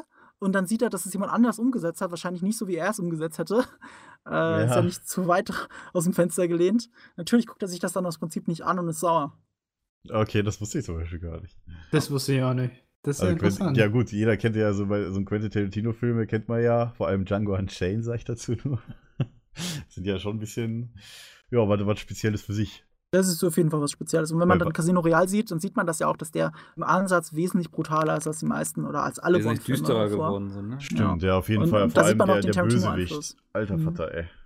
Also hier, äh, die Chiffre war das ja, glaube ich, ne? Ja, Le Chiffre, Mats Mikkelsen, Mhm. aber er Ja. war ja eigentlich gar nicht so brutal. Außer die Folterszene. ne? Er selber ja, hat ja gar nicht viel ja, getan. Alter. Da hat's, da hat's den sämtlichen Glieder wehgetan. Ja. Sämtlichen Gliedern. ja. Ja, aber so, so, ich meine, Oh, so Filme. Einen Fun Fact will ich noch einwerfen. Ja. Und zwar äh, der berühmte Goldfilm, äh, Bondfilm Goldfinger, der erst dritte Bondfilm, der dabei das richtig großen Weltraum gebracht hat. Da war ja John Connery auf dem Stuhl, äh, auf dem Stuhl, auf dem Tisch gefesselt, der aus Gold war, aus purem Gold. Und dieser. Laser. Ah ja, Dieser genau, Laser, ja, der ja, sich auf seine ja. Eier zubewegt. Mhm. Ja. Und äh, äh, Goldfinger steht ja triumphierend über ihn und will auch gar nichts von ihm wissen. Da gibt es ja diesen berühmten Dialog: Do you expect me to talk? No, Mr. Bond, I expect you to die. er will gar nicht mit von ihm irgendwas wissen. Und der Laser soll ihn einfach in der Mitte zweiteilen. Ja. Und der Laser bewegt sich auf das Glied von äh, äh, Sean Connery Wozu? zu. Ja. Und wenn man genau hinsieht, dann sieht man ja auch diese Stichflamme. Also man fragt sich ja, boah, wie haben die das gemacht? Der Tisch teilt sich ja wirklich direkt vor seinem Gemächt. Äh, natürlich ist der Laserstrahl nachträglich so reingemalt, sag ich mal. Aber der, die Flamme, die diesen Tisch teilt, das ist halt ein Schweißbrenner. Einer sitzt unterm Tisch und teilt mit einem Schweißbrenner diesen Tisch, der aus Metall ist. Und Sean Connery ist ja da drauf geschnallt. Also der echte, nicht ein Stuntman. Und die Tatsache, dass er das so gut spielt mit dem Schwitzen und mit dem Zittern und dem Zappeln, das hat nicht nur damit zu tun, dass Sean Connery so ein guter Schauspieler ist, sondern weil sich halt eine echte Stichflamme auf sein Gemächt zubewegt hat und dieser scheiß Tisch heiß wird. Ja, gut. Äh, Vielleicht hat er ein bisschen Schutzkleidung angehabt, so unter der Hose. Also, äh, es ist schon sehr überzeugend von ihm gespielt, die Schweißbären und alles. Also, egal was er da anhatte, eine Stichflamme spürst du ja trotzdem. Ja, boah. Vielleicht hat der Regisseur ihm gesagt, ey, äh, Sean, du weißt gar nicht, ob die Stichwaffe dich wirklich erwischt oder nicht, weil wir nicht ungefähr abmachen können, wie du da liegst. Also, Wenn du die ja unter- Arbeitssicherheit nicht so stark. Sagen wir es mal so. ist ja Da krass. war ja vieles einfach, probieren es aus, wird schon funktionieren. So war das ja damals im Film. Kannst du heute fast nicht mehr machen. Das wusste ich gar nicht, dass da auch kein Stuntman lag. Weil ich meine, so, wie, wie heißt der Bond-Film, wo die diese Skifahrerszenen sind? Diese Ähm, Skiszenen, wo, wo was auch quasi ein deutscher. Star, äh, Star, äh, Skiding, äh, Star Skifahrer gemacht hat. Äh, das wird bei den meisten Also, gewesen äh, sein. Ich weiß tatsächlich nicht, welchen du meinst, aber es gibt sehr viele Bond-Filme mit, mit sehr viele Schießszenen. Ja, Sean Connery auf jeden Fall. Äh, Sean Connery nicht. Der hat nur, der hat gar keine Schießszenen gemacht. Äh, wenn dann Ja, war es George. Lazenby sein Nachfolger. Der hat eine berühmte erste er? Schießszene gemacht. Und dann Roger Moore schon wieder. Der hat es ein paar Mal gemacht. Und ähm, dann wieder ein Golden Eye, wenn ich es richtig weiß. Ah, ich weiß es nicht mehr. Was nicht so. Ja, okay. Äh, nicht Golden Eye, Entschuldigung, mit Pierce Brosnan. Äh, in dem, na, wie heißt der denn nochmal? Die Welt ist nicht genug. Das war das letzte Ah, ja. große mit Schießszenen, wenn ich es noch richtig weiß. Ja, hier, warte mal, äh, war Die Another Day, war das vor oder danach? Wobei, da war Die Another so Day war der letzte Brosnan-Film, also Ja. danach. Ja. Ach stimmt, da war ja auch noch im Ansatz Schießszenen. Ja, im Ansatz. Also mit Jetskis sind sie auf jeden Fall, also mit diesen Snow, Snow-Dingern, da sind die auf jeden Fall rumgefahren. Ja, da war ja die erste komplett computeranimierte Bond-Szene, in der äh, dieses Kitesurfing-mäßige da macht. Stimmt, ja. Schlimm. Das war das erste Mal. Äh, das ist das Tolle übrigens an Bond-Filmen, die Stunts sind immer echt. Also es gab Ja. bisher nur einmal den Fall, dass etwas komplett digital war. Das war diese eine Szene in Die Another Day.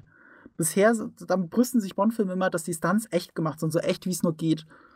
Ähm, Und ja, da sind ja schon grandiose Stunts dabei entstanden, wie ja Autos, immer die über Liste Sprungschanzen fliegen, sich einmal in der Ach- um die Achse drehen und dann wieder landen, bei Roger Moore und so. Das sind keine Fakes, das sind echte Stunts. Das ist Ja, großartig. man, man, man, man sieht ja auch, was dann an den Unfällen passiert ist, als wir doch am Gardasee gedreht haben und dieses Auto, dieser Aston Martin noch in den Gardasee geflogen Ja, ist. ja, ja. Da Aber sieht dabei man ja ist doch wirklich, jemand dass die Dinger gestorben, echt sind.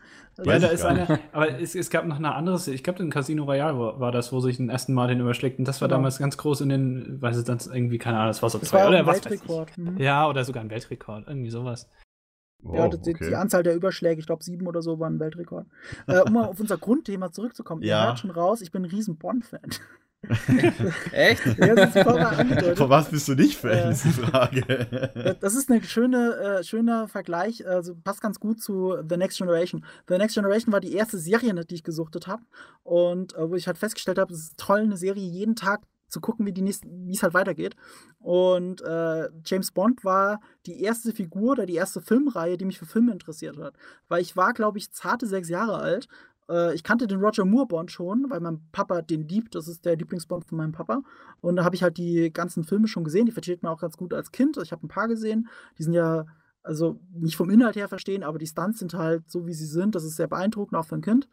Und dann habe ich zum ersten Mal Dr. No gesehen mit Sean Connery. Und dann habe ich mich gefragt, wie kann das denn sein? Also wie kann es sein, dass eine Person von zwei verschiedenen Leuten gespielt wird? Das war für mich, das hat mir die Augen geöffnet. Ich hatte Film noch nie so wahrgenommen, weil ich bin ja nur sechs Jahre alt gewesen. Und Ja. dann habe ich aber angefangen, mich für Filme zu interessieren. Da habe ich angefangen, äh, in Fernsehzeitschriften zu schauen, meinen Vater zu löchern. Äh, welcher Film war denn zuerst da? Ich habe zum Beispiel gedacht, Sean Connery ist bestimmt nach Roger Moore, weil ich Roger Moore ja zuerst gesehen habe. Aber das eine hat ja nichts mit dem anderen zu tun. Das sind alles Sachen, überlegen. die mich zum Überlegen gebracht haben und wo ich mich dann dafür interessiert habe. Und da habe ich auch festgestellt, es gibt Bond-Filme, die gefallen mir besser, es gibt Bond-Filme, die gefallen mir weniger gut. Und manchmal ist es aber mit dem gleichen Schauspieler. Woran liegt das? Und dann habe ich halt festgestellt, unterschiedliche Regisseure. Es gibt manche Bond-Regisseure, die machen bessere Filme als die anderen. Das stimmt. Ja. So habe ich dann angefangen, mir über Filme Gedanken zu machen. Ich meine, Ja. ähm, ich, ich, ich sehe ja auch immer Moneypenny zum Beispiel. Ich weiß nicht, ob in den ersten 30 Jahren von den Bond-Ära überhaupt die Schauspielerin gewechselt hat. Nee, wurde nicht gewechselt tatsächlich. Also nicht ersten Nur bei den, bei, 30 bei, seit Daniel Craig wurde sie 20 gewechselt. Jahre ungefähr. Also fünf- 25 Jahre ziemlich genau. Ja, Wurde aber es seit Daniel gewechselt? Craig, ne, ist sie gewechselt worden. Die ist jetzt eine nee, sag mal, mit Pierce. Brosnan. Mit Pierce Brosnan.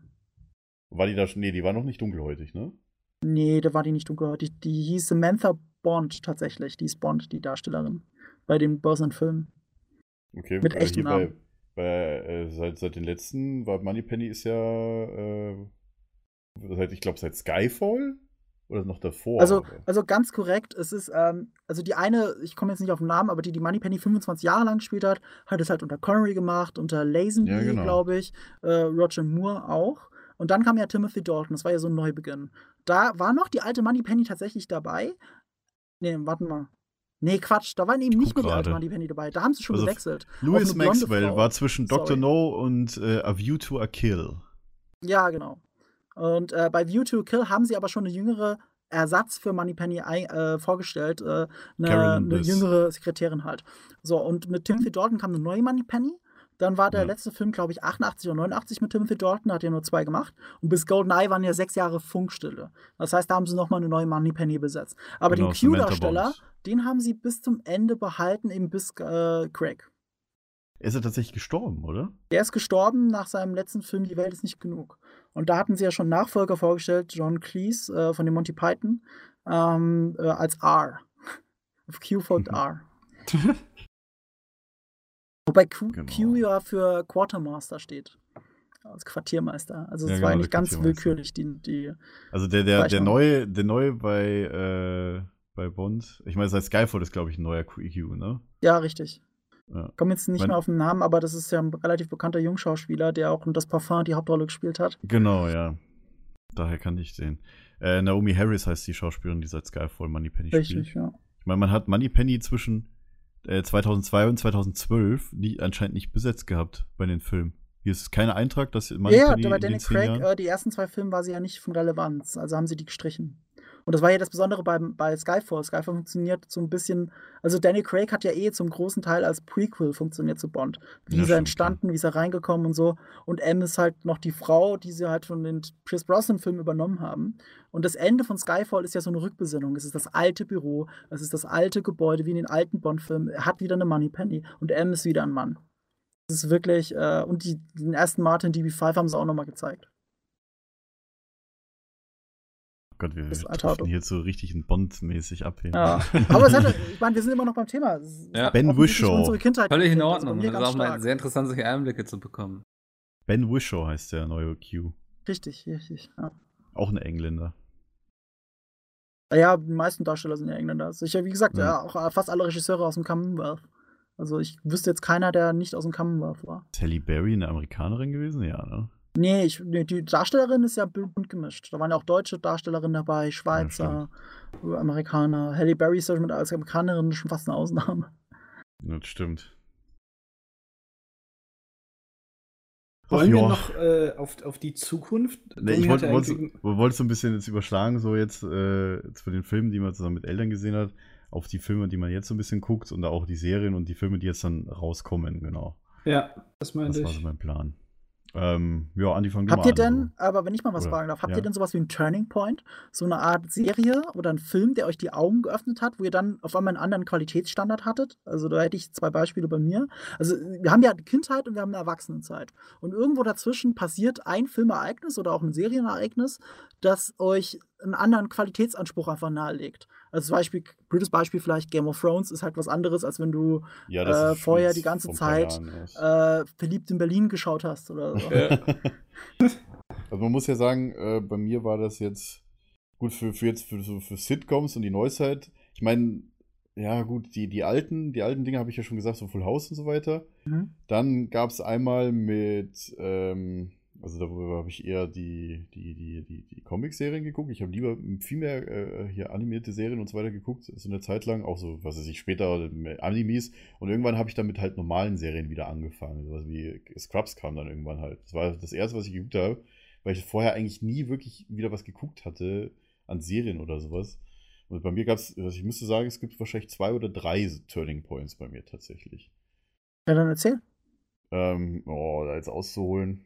Ich, ich kann mich auch nicht mehr erinnern, aber auf jeden Ich? Fall habe ich dann irgendwann so gesagt, ja, also, so- keine Ahnung, auf jeden Fall eine Serie mit Malcolm mittendrin und so weiter darf man ja auch nicht vergessen. Also, also, Oh ja, also mhm. Zwischenserien, Großartig. die ich auch mal so gesehen habe, die dann auf den privaten liefen. Aber so, hm, Turning Point. Also Ja, die neue, neue Technik und so weiter halt. filmtechnisch war es bei mir ganz eindeutig Herr der Ringe. Aha. Ja, stimmt. Ich weiß nicht, das, das ist auch irgendwie sowas, was für mich ein Film eigentlich nie wieder erreicht hat, so von der ganzen Epicness und so. Der über die drei Filme ausgerollt wurde. Ich hatte letztens erst wieder hier so einen Herr der Ringe-Marathon bei mir gemacht. Drei Filme Mhm. am Stück. Nice. Ähm, Herr der Also- Ringe gehört tatsächlich zu den wenigen Filmen, die ich mal wirklich so ziemlich jedes Jahr anschaue. ja. Das stimmt, Das- ja. Also ich, ich immer, wenn so Feiertage sind, so Ostern oder Weihnachten, Weihnachten rum, bei mir immer. schaue ich das immer. Ja. Ich finde es Da auch spannend, obwohl Hobbit viel später rauskommt, finde ich, wirkt Herr der Ringe viel hochwertiger.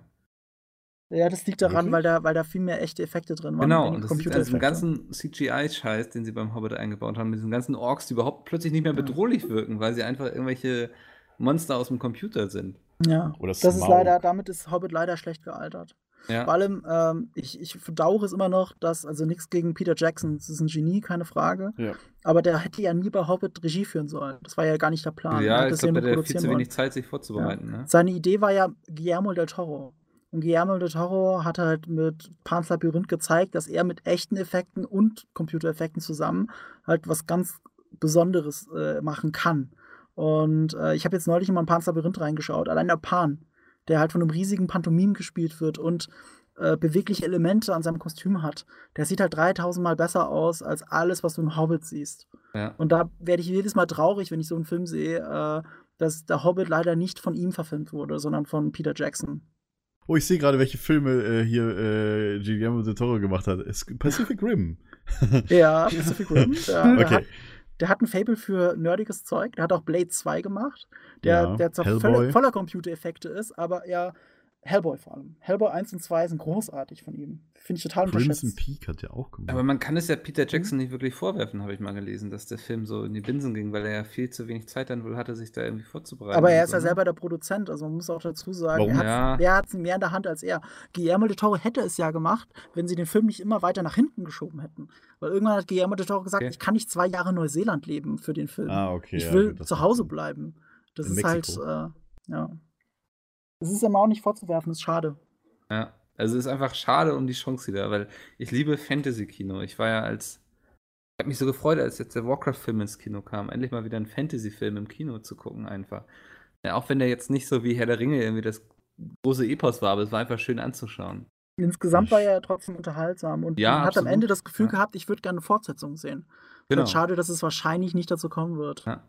Also ich fand, wie, du, du hattest ja auch da deinem Review gesagt, glaube ich, dass es eben teilweise sehr gehetzt wirkt und so und man Mhm. merkt, er stark gecuttet, das stimmt auch alles. Aber trotzdem hatte ich so viel Spaß im Kino wie lange nicht mehr. Einfach, ich weiß nicht, was, vielleicht weil da auch diese vielen Anspielungen auf WoW waren, die man dann wieder entdeckt hat und so. Mhm. Ähm, Macht das schon Freude. Äh, genau. aber ich würde nicht sagen, wie schon lange nicht mehr, aber ich hatte schon viel Spaß in den letzten Jahren im Kino. Dieses Jahr hatte ich besonders viel Ah. Spaß mit Deadpool. Ich hatte, Oh ja. war da letztes Jahr was, glaube ich, oder vorletztes Jahr? Ich glaube, vorletztes Jahr äh, fand ich Guardians of the Galaxy total geil. Der war großartig. Den So, habe ich, das war zum Beispiel einer der wenigen Filme, den ich gerne in 3D geguckt habe, weil das 3D da super war. Das war echt gut. Also auch wie die Titel da drin waren und so, das hat ganz gut harmoniert. Aber vor allem am Anfang fand ich, äh, wenn, wenn 3D nämlich, finde ich, besonders schön ist, ist, wenn der, wenn das Bild eine geringe Tiefenschärfe hat. Also wenn du so dieses typische, ich sag mal, Spiegelreflexkamera-Motiv hast, dass du wirklich nur einen ganz geringen Schärfenbereich hast und der Rest ist unscharf. Ja. Das hat der Film am Anfang relativ viel, also mit dem Jungen im Krankenhaus und so. Und wenn du das dann noch in 3D hast, wirkt das richtig toll. Ja. Ja, Was ich möchte nicht pauschalisieren, dass man in den letzten Jahren nicht Spaß im Kino haben konnte. Ich Nee, glaub, das, das war jetzt natürlich sehr übertrieben ausgedrückt, Ja, aber ja. gerade wenn ich jetzt mal so über Fantasy-Kino nachdenke, was gab es denn da groß? Fantasy-Kino, da- außer da wirklich hast du Herr der vielleicht recht. Der letzte Das- richtig coole Fantasy-Film für mich ist immer noch, und das ist jetzt schon Jahre her, ist äh, Der Sternwanderer. Den fand ich großartig von Matthew Vaughn. Ich weiß nicht, ob ihr den kennt. Völlig Ja. unterschätzter Film. Sagt mir was. Ein richtig geiler Märchenfilm. Kann ich mir jedem empfehlen. Stardust auf Englisch. Genau, mit, mit hier Robert De Äh, Niro. und so, ne? Äh, ja, stimmt. Auch Ja. mit Robert De Niro, äh, äh, Michael Pfeiffer. Ist Den von Matthew Vaughn. Der auch so nebenbei mal hat. geguckt, so überhaupt nicht Mhm. damit gerechnet, hatte sehr viel Spaß damit. Also der war Ja, wirklich schön total. gemacht. Es ist richtig, vor allem, es wirkt wie ein erwachsenes, gutes Märchen. Ja, Kannst du mit Kindern genauso wie mit Erwachsenen schauen. Ist teilweise extrem grausam, wie sich die Brüder da gegenseitig umbringen und so und gleichzeitig witzig. Also es schafft diesen Spagat. Äh, selbst die Grausamkeit in dem Film ist ja witzig. und charming und äh, das ist toller, voller toller Ideen. Das ist Äh, auch ist schon von von Matthew Vaughn. 2007, ey. Ja, das ist schon her, habe ich ja gemeint. Das ist von Matthew Vaughn, der früher mit Guy Ritchie diese Filme produziert hat, wie ähm, Lock, Stock and Two Smoking Barrels, Bube, Dame, König, Gras. Oder eben Snatch, Schweine und Diamanten. Äh, und dann später als Regisseur angefangen hat. Und dann hat er auch Filme gemacht wie eben Der Sternwanderer, Kick-Ass oder jetzt jüngst Kingsman. Und, Kingsman äh, ist von ihm, der ist ja. Oscar-Preisträger, der Film. Oscar-Preisträger. Nee, war, war das Kingsman oder King's Speech? Nee, Ich du glaub, meinst äh, King's gerade. Speech. Okay, sorry. Kingsman Ja. war der Film, den wir auf der Tour gesehen haben. Im Bus. Alter, da habe ich nicht Mit diesen zugeguckt. Agenten. Da habe ich nicht geguckt. Der Der war auch großartig. gut. Ja.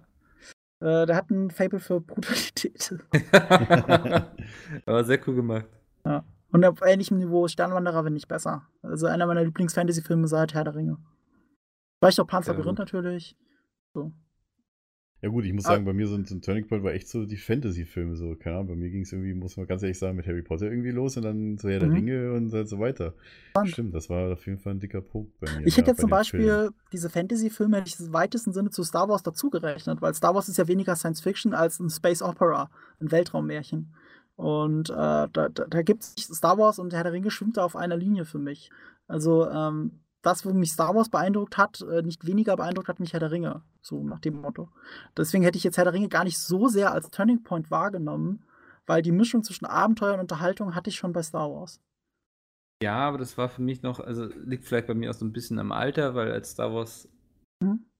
Ja, ich war ja noch nicht mal geboren, glaube ich, als Star Wars rauskam, aber Ja, Herr der Ringe war 80ern. für mich so, dass, weil ich den ja auch wahrscheinlich im Kino gesehen habe. Star Wars habe ich ja gar nicht im Kino gesehen, sondern zu Hause so vorm Fernseher. Und ähm, das wirkt ganz anders. Und muss man sagen, da bin ich auch eher so der Schild- und Schwerttyp als der Laserschwerttyp. Man kann aber auch sagen, das stimmt schon, Herr der Ringe ist das epischere, wenn man Ja. so sagen will. Und da Weil fühlst du Star dich Wars, auch irgendwie besser, wenn du es guckst, finde ich. Ja, Star Wars fühlt sich ja teilweise mehr wie ein Western an auch. Ja. Da sind ja, Ja. so viele Western-Elemente drin. Es ist mehr Abenteuer, es ist mehr Spaß. Äh, und ein Herr der Ringe ist halt epischer, ernster. Es ist schon, schon was Besonderes, das stimmt. Aber mein Turning Point zum Beispiel wäre jetzt ein anderer tatsächlich, und zwar Pulp Fiction. Den habe ich mit zwölf gesehen. Okay, gut. Da habe ich zum ersten Mal Bisschen zu früh. Gehabt- bisschen früh vielleicht, aber es kommt auf die Erziehungsberechtigten an, wie erwachsen man selber ist. Ähm, ich finde, Pulp Fiction hat mir zum ersten Mal gezeigt, äh, dass Dialoge, Charaktere und auch die Arbeit mit der Kamera anders funktionieren kann als in allen anderen Filmen, die ich davor gesehen habe. Hm. Pulp Fiction hab mich ist wirklich-? Also zählt ja, sagen ja viele auch heute noch immer noch einer der besten Filme aller Zeiten. So. Der ist ja Quentin Tarantino, wer was, was glaubt Ja, nee, aber ich finde auch allein, also diese Dialoge und allein diese, ja, doch irgendwie verworrene Handlung, so, wo du erstmal so im Nachhinein dir das zusammenbasteln musst, so ein bisschen, ja, du merkst es schon währenddessen irgendwie, was wohin gehört, aber so generell finde ich sehr gut gemacht, so irgendwie auch. Ja, sehe ich genauso. Also mich mein, tatsächlich mein persönlicher Lieblingsfilm immer noch. Wobei man sagen muss, ich, wenn es um Lieblingsfilme geht, da zähle ich immer nicht die Franchise-Filme dazu. Also zum Beispiel sowas wie Imperium schlägt zurück, super geiler Film. Aber der funktioniert ja nicht ohne den davor. Deswegen finde ich es unfair zu sagen, das Imperium schlägt Ja. zurück ist dein Lieblingsfilm. Weil als Ja. Film alleine kann er nicht funktionieren ohne den Vorgänger. Oder Ja. Herr der Ringe, super geil, aber du brauchst halt alle drei. Ja. Also dritt sind sie perfekt, aber nicht einer alleine. Natürlich kann man sagen, die Gefährten ist wahrscheinlich der beste von der Stimmung her, aber Helms Klamm ist auch super geil. Die Belagerung von äh, Minas Tirith, Ja. das, ist, das gehört halt alles zusammen. Und äh, aber Pulp Fiction funktioniert als einzelner Film. Und wenn ich dann wirklich nur den Film und nicht die große Story bewerte, ist für mich Pulp Fiction der beste Film aller Zeiten. Aber das ist auch eine persönliche Meinung. Aber ja, auch die Schauspieler von, von äh, bei, bei Pulp Fiction, alter Schwede. John Travolta, Samuel L. Jackson, Uma Thurman, Ja, Bruce das- Willis. Das liest sich einfach wie so die, das Who's ja, Who ja. aus dem, aus dem Ja. ersten Jahr. Aber das Besondere ist ja, und deswegen hat mich auch Pulp Fiction wieder zum Nachdenken gebracht, äh, der John Travolta war ja nicht zu der Zeit ein Star, als der Film rauskam. Im Gegenteil, es war ein abgehalfterter Ja, Star aus Saturday Night Live aus den 70ern und 80ern, Ja, stimmt. äh, mit dem keiner was zu tun haben wollte, der schon mittlerweile schon übergewichtig war und sein einziges Attribut ist, dass er mal tanzen konnte. So, und jetzt nimmt aber Tarantino, kassiert den ein und lässt ihn eine Szene tanzen, der so uninspiriert wie möglich tanzt. Ausgerechnet der Tanzgott der 70er und 80er. Und das ist halt so ein toller Kontrast, den du auch erst verstehst, wenn du dich damit beschäftigst. Deswegen sage ich auch, Pulp Fiction ist für mich so ein Turning Point, weil man muss sich dann noch mehr mit Film beschäftigen, als jetzt bei James Bond. Und deswegen war der so wichtig für mich auch. Allein was bei Wikipedia steht, 1986 arbeitete der erfolglose Schauspieler Quentin Tarantino in einer Videothek und schrieb Drehbrüche, die er Mhm. unaufgefordert an alle möglichen Filmstudios verschickte. Wie war das mit Bond? Nee, Quatsch. Ja, aber ähm, Bond hat auch seine eigene Geschichte, so ist es nicht. Äh, Ja. Aber es ist auch schön, was, was Tarantino halt mit dem Storytelling den Film gemacht hat.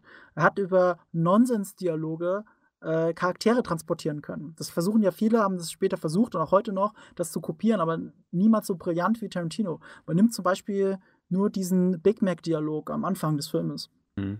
Ja. Ähm, soll ich sagen, das ist eigentlich kompletter Nonsens. Gleichzeitig ist es aber eine super interessante Beobachtung von Tarantino als Amerikaner, der sieht, dass es in Europa komplett anders läuft und wir Europäer sehen, dass es in Amerika komplett anders läuft. Das ist ja einem Europäer im Zweifelsfall gar nicht klar, dass wir der Amerikaner Mayo und Pommes nichts miteinander zu tun haben. Und, äh, oder auch das metrische System, dass es da ja so krasse Unterschiede gibt. Wir wissen das, aber uns ist es nicht bewusst. Und Tarantino macht es uns bewusst und charakterisiert gleichzeitig damit die zwei Figuren. Der eine, der sich interessiert, der andere, der es erzählt, aber irgendwie gelangweilt ist. Und dann, es endet ja auch damit, ja, im Burger King war ich nicht. So, das ist halt, es ist auf seine Weise mit jedem Wort und dem, was es transportiert, über die Charaktere und über den Zuschauer, genial.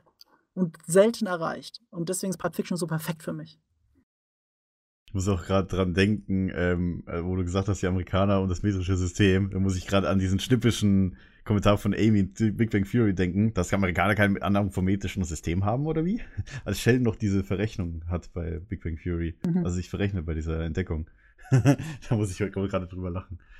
Aber ich muss auch sagen, dass ich bei Filmen so generell Dialog über Action auf jeden Fall setzen würde. Also ich gucke mir lieber einen Film an, der gute Dialoge hat, als einen Film, wo jetzt nur ständig irgendwie rumgeballert wird. Ja. Weil das ist mir dann zu, zu wenig irgendwie. Und ich finde, ähm, äh, ähm, James Bond kriegt da so einen ganz guten Dreh, weil das halt Ja, viel stimmt. Action ist, aber halt auch Dialoge, wo, wo du halt auch wirklich beim Film weiterkommst. Aber ich jetzt zum Beispiel Weiß ich jetzt nicht. Hier, wie heißen die, wie heißt dieser mit den Autos da die ganze Zeit? Äh, Fast and Äh, Furious. Fast das ist mir viel zu flach irgendwie. Das, das kann ich mir dann noch nicht angucken. Aber so, so Dialoge finde ich immer, finde ich immer toll und Pulp Fiction ist halt super. Also dialogmäßig. Deswegen finde ich den auch immer noch toll. Ja, Ja, das, das kann halt Tarantino, finde ich, wie kaum jemand anderes. Das muss man schon sagen. Es liegt auch ein bisschen in seiner Art, wie er arbeitet, weil er arbeitet eher wie ein Theaterregisseur. Äh, zum Beispiel, ich war ja Videooperator bei diesem einen Film und da sitze ich neben dem Regisseur, Regisseurin, die äh, in den Monitor schaut. Tarantino schaut in keinen Monitor. Der steht neben der Kamera, direkt neben den Schauspielern. Das ist komplett ungewöhnlich für einen Regisseur. Er steht wirklich einen Meter von den Schauspielern weg, wenn die einen Meter von der Kamera weg sind. Und schaut sich das aus nächster Nähe an. von Tarantino schon über die normalen Film kann, äh, Mikro, oder? Ja, genau wie Nerd hört man wahrscheinlich. Wahrscheinlich. Aber das, das zeigt halt, wie sehr ihm die Charaktere und die Figuren wichtig sind. Er inszeniert das wie ein Theaterregisseur, vertraut seinem Kameramann und schaut in den Monitor nur, in diesen kleinen Handmonitor, nur um zu kontrollieren, wie das Bild aussieht. Aber er interessiert sich für das, was vor der Kamera passiert und nicht das, was mit der Kamera passiert. Die das Frage, ist das ist dann, Besondere. die Frage ist dann, ob Tarantino dann äh, so, ein, so ein Regisseur ist, der halt, naja, sagen wir mal, 30 Mal eine Szene durchspielen lassen, bis er die richtige hat. So nach dem Motto. Also oder? nicht Das so Stanley so Kubrick-mäßig ist er, glaube ich, nicht. Also, wenn, dann lässt er es nicht vor der Kamera vorspielen. Der berühmte, ja. berühmte Stanley Kubrick war ja Fotograf, deswegen war ihm das Bild irre wichtig. Und er hat ja Perfekt es berühmterweise ja. viele Szenen 30 bis zu 100 Mal drehen lassen. Ich glaube, die haben ja mehr oder weniger an Shining zwei Jahre gedreht. Mit Pausen natürlich. Ja. Und, äh, und Tarantino ist ja jemand, der so stark mit Schauspielern arbeitet, dass bei ihm diese, ähm, ich weiß gar nicht, wie das heißt, diese Besprechung vorher und dieses Durchspielen, bevor man es mit der Kamera aufnimmt, dass das wichtiger ist ja. als das, was Ja, vor ja, der ja. Kamera passiert. Weil die Kamera ist nur noch das geil ins Bild zu fassen. Aber wa- was, was Tarantino mit den Schauspielern arbeitet, passiert davor. Okay, ja, das ist natürlich. eine Also ich würde Sache, wetten, er ist nicht der Typ für 100 Takes. Ja. Aber 100 Takes ohne Kamera. Ja, das kann sein. Kommt drauf an. Ja. Ah, Okay, dann ja, fortgeschrittene Zeit und so. Ähm, gu gucken wir mal so auf die, auf die, auf die, auf die Zukunft, was da so rauskommt. Ähm, beziehungsweise äh, so ein bisschen so, wa- was ist so geplant? Ich meine, äh, dieses Jahr im, im Dezember kommt ja noch äh, ein, ein gewisser Star Wars-Film raus, ja. Mhm. Wobei ich da mal ganz vielleicht kurz zusammengepackt in, oder ganz kompakt, Marco, von dir so eine Einschätzung haben wollen würde zu Rogue One. Äh, ich bin äußerst gespannt. Äh, ich erwarte nicht den nächsten neuen Star Wars. Ich erwarte Mhm. aber, dass er uns eine neue Geschichte erzählt. Weißt du, dass es früher Expanded Universe war, was in Romanen, in Videospielen stattgefunden hat. Ja. Das wird jetzt endlich mal als Kinofilm gepackt. Wie oft hat man eine geile Star Wars Story gelesen oder gespielt und man das Gefühl hatte, das hätte ich gerne als Kinofilm. Und genau das Ja. machen die jetzt einfach. Von Star Wars-Fans für Star Wars-Fans und nicht in diesem Zwang, das muss jetzt eine große Saga werden, sondern es ist ein einzelner Film, der nur für sich funktioniert. Vor allem spin Und das finde ich super spannend. Ich bin irre gespannt. Mit jedem Trailer, der rauskam, mit allen neuen Leaks, habe ich gedacht, wow, ich bin neugierig. Äh, das muss nicht der beste Film aller Zeiten werden, aber es kann ein Film sein, den ich nicht missen wollen würde im Star Wars-Universum. Und, dar und darauf freue ich mich einfach am meisten. Bei Genau. Jetzt- und, Jetzt interessiert mich von Mickel, freust du dich oder nicht auf den Film? Stimmt, ja. Mikkel ist, der, Mikkel ist der größte Star Wars 7 äh, Verächter, sagen wir jetzt mal fast schon so, den ich kenne. Ist, er könnte aus den gerade angesprochenen Gründen sehr interessant werden, weil was mich ja am meisten gestört hat, war, dass der storytechnisch ja eigentlich nur ein Aufguss war von dem, was wir schon kannten. ja. Mhm. Ähm, und dadurch, dass sie jetzt eben eine ganz neue Storyline anfangen, was ich mir eigentlich schon vom letzten Teil erhofft habe, ähm, gebe ich dem Ganzen nochmal eine Chance. Mhm. Da bin ich ja bei Episode 8 zum Beispiel viel zuversichtlicher. Wenn mich Ja. was an Episode 7 gestört hat, dann dieses zu sehr Hommage, zu viel das gleiche, Genau, zu viel das gleiche ja. nochmal erzählen, nicht immer logisch sein. Das sind so die zwei Sachen, Plot Convenience und äh, Hommage. Das stört mich an Episode 7. Das ist von beidem zu viel. Aber äh, atmosphärisch hat das super getroffen und ich mag die Charaktere total. Ich mag die neuen Charaktere super ja, gerne. war, war sehr So. schön inszeniert und so. Und also jetzt der keine Frage. neue ist ja von Ryan Johnson. Und Ryan Johnson ist so ein junger Regisseur, von dem ich schon seit Ewigkeiten ein Riesenfan bin. Also als ich Brick von dem gesehen habe, das ist so ein kleiner Neo-Noir- Neo-Noir äh, äh, Krimi-Film, war total weggeblasen. Dann hat der Looper gemacht. Das ist so ein kleiner Fantasy-Science-Fiction-Film, der an vielen vorbeigegangen ist. Zeitreisefilm, aber super kreativ ist. Und das Besondere an Ryan Johnson ist, der schreibt seine Sachen immer selber. Also auch Episode 8 hat auch die Story für Episode 9 geschrieben. Also die Story, nicht das Drehbuch.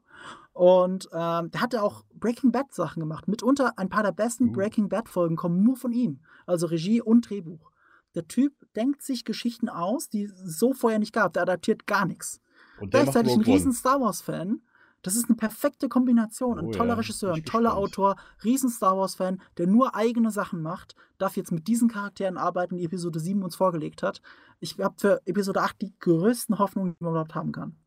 Mhm. Ich muss auch sagen, es wissen ja viele zum Beispiel gar nicht, dass äh, J.J. Abrams, der den, den siebten, achten und den neunten Film, soweit ich weiß, macht, ne?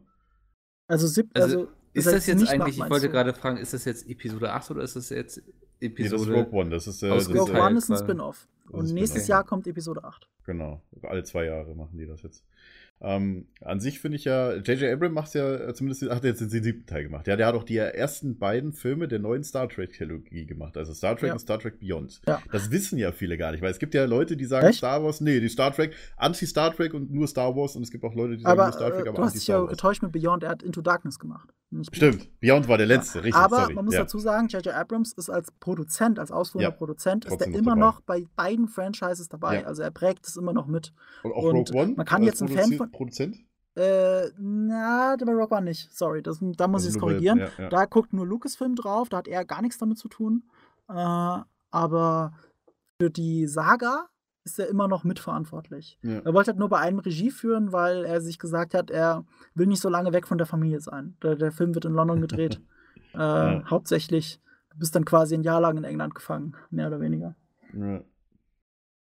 J.J. Abrams, finde ich, ist eigentlich ein sehr guter Regisseur. Also wie der siebte, auch wieder wie der Star Trek-Teil äh, Mhm. gemacht worden Er hat, ist. er hat immer so seine. Schwächen als Autor und als Regisseur teilweise.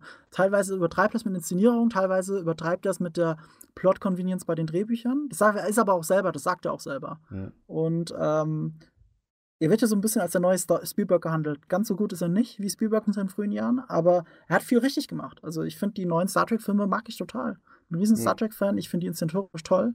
Äh, ich finde, sie funktionieren als eigenes Franchise, neben TNG, neben der Original Crew, neben den ganzen Serien.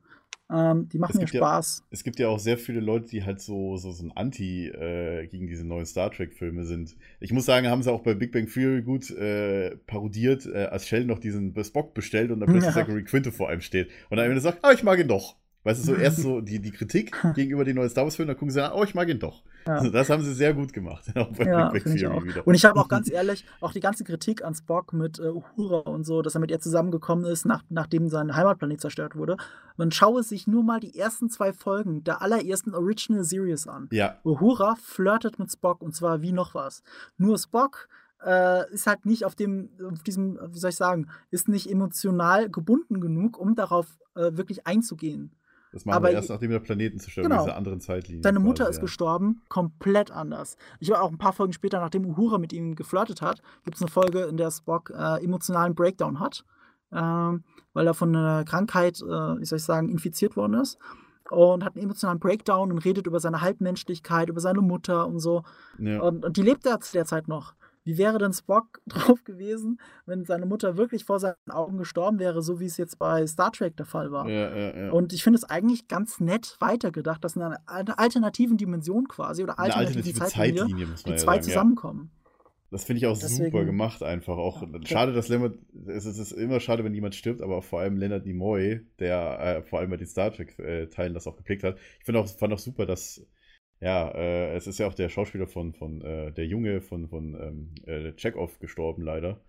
Ja, Anton Bin Jelchin. wie sie den Mhm. ersetzen. Ja, genau. Äh, die haben im dritten Teil haben sie Die werden sie ihn beide, gar beide nicht ersetzen, aus. Respekt vor ihm. Und äh, wie sie ihn rausschreiben werden, ist eine andere Frage, aber sie Das werden ihn nicht Bin ersetzen. ich sehr gespannt. Also, ich, ja gut, der Film kommt wahrscheinlich erst in drei Jahren. Bei Star Trek lassen sie irgendwie länger Zeit als bei. Star Wars, habe ich das Gefühl. ja, Also Star Trek ist auch nicht die gleiche Marke wie Star Wars. Ist auch bei weitem Ja. nicht so erfolgreich, auch in den Kinos nicht. Ja. Ähm, das ist schon ein großer Unterschied. Aber hat er auch, auch äh, viele Nerd-Fans natürlich. Gut, Star Natürlich, Wars- aber Star wenn die Hälfte davon auf. Barrikaden geht bei den neuen äh, Reboot-Teilen, Ja, klar. dann ist es auch schwierig. Aber Ja. jetzt gut, jetzt machen sie ja fernsehmäßig wieder was. Schließt, was, auf was freuen wir uns? Äh, ganz klar Star Trek Discovery bei mir. Ähm, ich freue mich auf American Gods, das ist auch von Brian Fuller. Das ist eine Adaption von Neil Gaiman, der so Sachen geschrieben hat wie eben Sternwanderer oder äh, was noch Coraline zum Beispiel, äh, The Sandman, eine Comicreihe, die eigentlich auch mal verfilmt werden sollte. Ganz großes Genie. Ich bin gespannt, wie American Gods ist. Ja. Game of Thrones natürlich. Frag mich mal, Ja. wie es weitergeht. Oh drauf. Oh ja. Wie ist bei euch beiden, Jungs? Game of Thrones ist komplett. Nimmt bei dir alles komplett ein. ein. Ja. ich weiß noch, wo ihr vor der Tour diese neue Game of Thrones Folge und diese, die, die Finalfolge geguckt habt, wo ich Das halt war die hatte. neunte Folge, also die vorletzte, Oder die- welche ja immer so das große Finale eigentlich ist. Ähm, die ich daneben alle zusammen bei Dennis geschaut. Ja. Mega abgegangen. Alter. Ja, total. Gerade die neue Staffel war sehr dankbar, um Recaps zu machen, weil ja die Serie endlich mal die Bücher richtig eingeholt hat. Ja, Und dann ist es ja auch spannend, der mitzuraten, wie es weitergeht. Und wenn du nicht die Hälfte davon nachblättern kannst. Ähm, es gibt dem Ganzen nochmal eine neue Ebene. Sie entfernt sich natürlich jetzt noch weiter von den Büchern als je zuvor. ja. Aber das muss man, wie, wie, wie ähm, George R. R. Martin selber gesagt hat, so schön, sind halt zwei, zwei verschiedene Arten, diese ein und dieselbe Geschichte zu erzählen. So ein Mhm. bisschen. Wie zwei Theaterstücke von, also eine Faust ist wie eine andere, ist kein, nicht wie die andere. Und das ist auch richtig so. Das ist, ich liebe die Bücher, aber ich liebe Ja. auch die Serie. ich finde auch Und immer beides diese für sich ist Frage so schwierig, so was war besser oder wenn Leute sagen, so, oh, das Buch hat mir besser gefallen. So, Das sind ja eigentlich zwei komplett unterschiedliche Medien, Genau. die Geschichten ganz unterschiedlich erzählen, wo die Autoren ganz unterschiedliche Möglichkeiten haben, dir eine Story beizubringen. Also ja. ähm, ich finde, das muss man immer sehr getrennt betrachten, ob der Film für sich gut ist und so. Also nicht wie der Film im Vergleich zum Buch. Das ist schwierig. Mhm. Oder wie die Serie im Vergleich zum, äh, also das darf man auch nicht machen, ja. Wenn nur die, die Grundcharaktere vor allem aus den Büchern sind und Man- die man- Filme anders gemacht sind. Und man hat jetzt zum Beispiel in Harry Potter gesehen, was für Probleme da man dann schlussendlich hatte, die Filme umzusetzen mit den ganzen Sachen, die in den Büchern drin waren. Wenn man sich komplett stur daran hält. Ja, das stimmt. Äh, zum Beispiel ist ja meine Lieblingsverfilmung bei Harry Potter der dritte Teil, der Gefangene von Azkaban. ja. Und ich möchte behaupten, das ist der Film, der sich am weitesten entfernt von den Büchern, aber stimmt, ja. gleichzeitig die Aussage und die Spannung des Buches perfekt äh, einfängt. Und das ist die große Kunst bei Adaptionen. Du musst eigentlich Aussage und Gefühl und Emotion, das musst du alles einfangen von der Vorlage, aber du darfst es gerne anders erzählen. Zum Beispiel Ja, jetzt dann- ganz konkret bei der Gefangene von Azkaban werden viele Sachen äh, in diese Zeitreisegeschichte eingebaut, alles auf einen Zeitpunkt und Ort verlegt quasi, die in den Büchern anders stattfinden. Und das passt aber perfekt zum Film und in den Büchern passt es perfekt zu den Büchern. Deswegen die perfekte Verfilmung für mich, der Gefangene von Azkaban. Also man muss auch sagen, ich glaube, die ersten beiden Teile von Harry Potter hat ja ein und derselbe Regisseur gemacht. Und dann Chris haben Columbus, sie beim dritten, ja. Genau, dann haben sie im dritten Teil gewechselt auf Alfonso, Alfonso Cuarón. Der hat ja, glaube ich, auch Fluch der Karibik gemacht, ne? Nein, nein, nein, nein, nein. Wer, welcher war das Der hat Gravity gemacht, der hat Children of Man gemacht, solche ah Filme ja, hat er stimmt, genau. Äh, ich, ist, warte mal, ist er jetzt Der Oscar nominiert oder ist er mittlerweile Oscar prämiert? Auszeichnungen, äh, nee, hat er. Oscar prämiert 2014. Beste Regie für? Gravity, Gravity, bester okay. Schnitt für Gravity. Ja. Und äh, nominiert war er nur äh, ja, davor. Alfonso Cuarón genau. ist halt ein ganz anderes Kaliber, das muss man mal sagen. Ist ein mexikanischer Regisseur, ist ein Buddy von Guillermo del Toro, ist ein Buddy von, äh, ach, wie heißt er nochmal? Der, der die letzten zwei Oscars gewonnen hat. Äh, Gonzalo, ach, scheiße, ich komme nicht drauf. äh, Dingsbums. Letzten zwei Oscar. Ja, ihr wisst schon, der für, Bird, äh, für Birdman und Ja, für weiß, ähm, The. Revenant gekriegt hat. Ach, Revenant drei. Birdman ist vom selben Regisseur. Ja, der hat zwei Oscars hintereinander gekriegt für Regie. Ähm, Äh, Inarito. Alejandro González Inarritu. Siehst du, wie dem Namen kann ich mir natürlich nicht merken. der Ruto. Äh, das ist so eine junge Generation, also junge, verhältnismäßig junge Generation an mexikanischen Regisseuren, plus Guillermo de Toro, der ein bisschen älter ist, die unglaublich kreativ sind, die tolle Hollywood-Filme abgeliefert haben, die jetzt bei Hollywood natürlich ganz groß gehandelt werden. Äh, und Guillermo de Toro eher selber als äh, Produzent sehr viel aktiv ist. Mhm. Ja, die, die haben es halt drauf, muss man einfach so sagen. Und deswegen, äh, der dritte Harry Potter war der beste, meiner Meinung nach. Mit großem Abstand. Definitiv, ja. Ich muss sagen, auch so Filme, die mal in zwei Teilern getrennt werden, vor allem der siebte Teil, eins oder zwei, das unterbricht für mich Dann irgendwas. merkst du das halt an. Ich Ja. fand zum Beispiel toll, dass sie das fünfte Buch, äh, wie hieß denn das nochmal? Der Orden des Phönix. Das ist Das in fünfte einen Buch? Film gebracht haben, das Ja. größte Buch. Das, Das, fand ich schon Buch sehr. haben sie in den kürzesten Film gepackt, in den Ja. kürzesten Harry Potter Film. Das war das Aber Geniale dran. Wer das Aber Buch war- gelesen hat völlig gefehlt. zu Recht. Das ist so repetitiv und langweilig. Ja. Es ist so gestreckt, du liest gefühlt die gleiche Szene fünfmal. Und äh, da haben sie den Film einfach auf den Punkt gebracht, wenigstens. Der Film ist nicht super, aber er ist mehr auf den Punkt als, als das Buch. Äh, alte Ja. Männer machen Fehler, sag ich dazu nur Orden des Phönix. Mhm. ah, Ja, das war schon mal besser. Ja, aber die Turning Point Serien so ein bisschen? Ich höre nee. Game of Thrones raus. Ja, Game of Thrones war so für mich so eigentlich. Ich hoffe, ich vergesse nichts, aber so die erste Serie, die ich bewusst verfolgt habe, wo ich mich dann auch mit Hintergrundwissen angeeignet und sowas. Ähm, Das waren bei mir viele, vor allem Two and a Half Men, stimmt. Also, Two and a Half Men, ausgerechnet. was gibt's gibt's da denn zu da? verfolgen? Ja, Außer das die ist doch Sex- ganz leichte Kost eigentlich. Von Charlie Sheen. Mit ja, welchen genau. Ich, ich weiß nicht, dann, ich glaube, da habe ich, da hab ich mit irgendwas anderem habe ich dann angefangen, so generell mit, mit, mit Serien so wieder zu gucken auch. Also wenn du glaub, dich es nicht ein- dran erinnern kannst, gab es ein Dr. House Prozess. auch, Dr. House auch Okay. sehr viel, ja. Ja, House ist eine gute Ich glaube, die habe ich sogar vorher geguckt, vor. Bei dir, weiß ich Andi? nicht mehr genau. Oh, muss ich jetzt fast langweilig sagen, Breaking Bad eigentlich, weil das wirklich, ich habe die, ich habe die ähm, nicht geguckt, als sie Mhm. äh, ausgestrahlt wurde, sondern im Nachhinein sozusagen, beziehungsweise ich glaube, da war die fünfte Staffel lief gerade oder irgendwie so, ich weiß es nicht mehr so ganz genau. Ähm, und das ist wirklich sowas, wo ich vorher immer nur gehört habe, ja, die soll gut sein, aber ich habe es mir nie angeguckt und dann habe ich es mir angeguckt und habe halt innerhalb von, ich weiß nicht wie vielen, es war nicht lang, habe ich dafür gebraucht auf jeden Fall, Bei mir auch. Weil es Aber halt ich- super ist. Also. Ich finde es jetzt super interessant, dass du Breaking Bad gesagt hast und dann Mikkel Game of Thrones gesagt hat, weil meine Turning Point Serie ist die Mutter von den beiden Serien. äh, The Sopranos. Sopranos kam- ja. 98 raus, glaube ich. Und das war ja die erste von einem Pay-TV-Sender produzierte Serie, die unglaublich erfolgreich war. Äh, Sopranos wird ja auch angerechnet, dass sie HBO von dem Ruin 99. gerettet haben. Ja. HBO wäre 99. HBO Mhm. wäre bankrott gegangen, das muss man ganz ehrlich sagen. Äh, die haben erst das Konzept dann für sich entdeckt, dass exklusiv produzierte Serien, die die Freiheiten des Pay-TV nutzen, auch erfolgreich sein können. Dass die Leute pro Folge Geld ausgeben. Und das war eben Sopranos. Äh, hochwertig produziert, nur für ein erwachsenes Publikum. Das heißt, äh, freie Auswahl der Schimpfwörter, viel Gewalt, Brüste. Klingt nach, äh, nach normalen Sachen für europäisches Fernsehen. Aber für den Amerikanern ist das halt was Besonderes.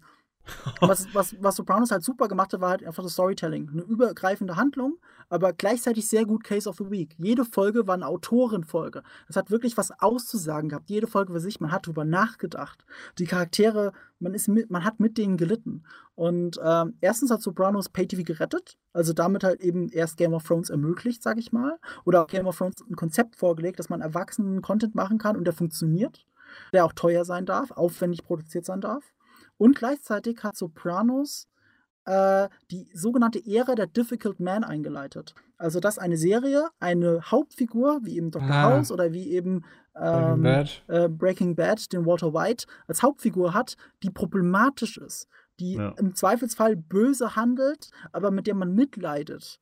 Die, einen familiären Hinter, also nicht familiär, aber mit der man emotional mitleiden kann, obwohl sie böse Sachen tut. Äh, und das ist das ja. Interessante. Das gab es halt war Mad Men, im weitesten Sinne Elemente aus The Wire und so weiter. Diese ganzen Serien, das beruht alles auf dem Sopranos-Prinzip. Ähm, Auch das Sopranos-Prinzip, ein, ein talentierter, junger, vielleicht sogar Autor, der eine Folge schreibt, der aber trotzdem noch sowas wie einen Supervisor hat, eben einen Showrunner, der auf die Gesamtgeschichte einfach achtet und das alles super zusammenpasst. Dieses Konzept dann auch wirklich nur mit 10, 13 Folgen eine komplette Staffel zu erzählen in die man nicht jederzeit einsteigen können muss, sondern die man von Anfang bis Ende gefälligst schaut. Das kommt alles von Sopranos. Und deswegen, war die erste Serie, die mich zum Nachdenken gebracht hat. Die lief wirklich im ZDF, wurde die Sonntag nachts um 2 Uhr, wurde die versendet.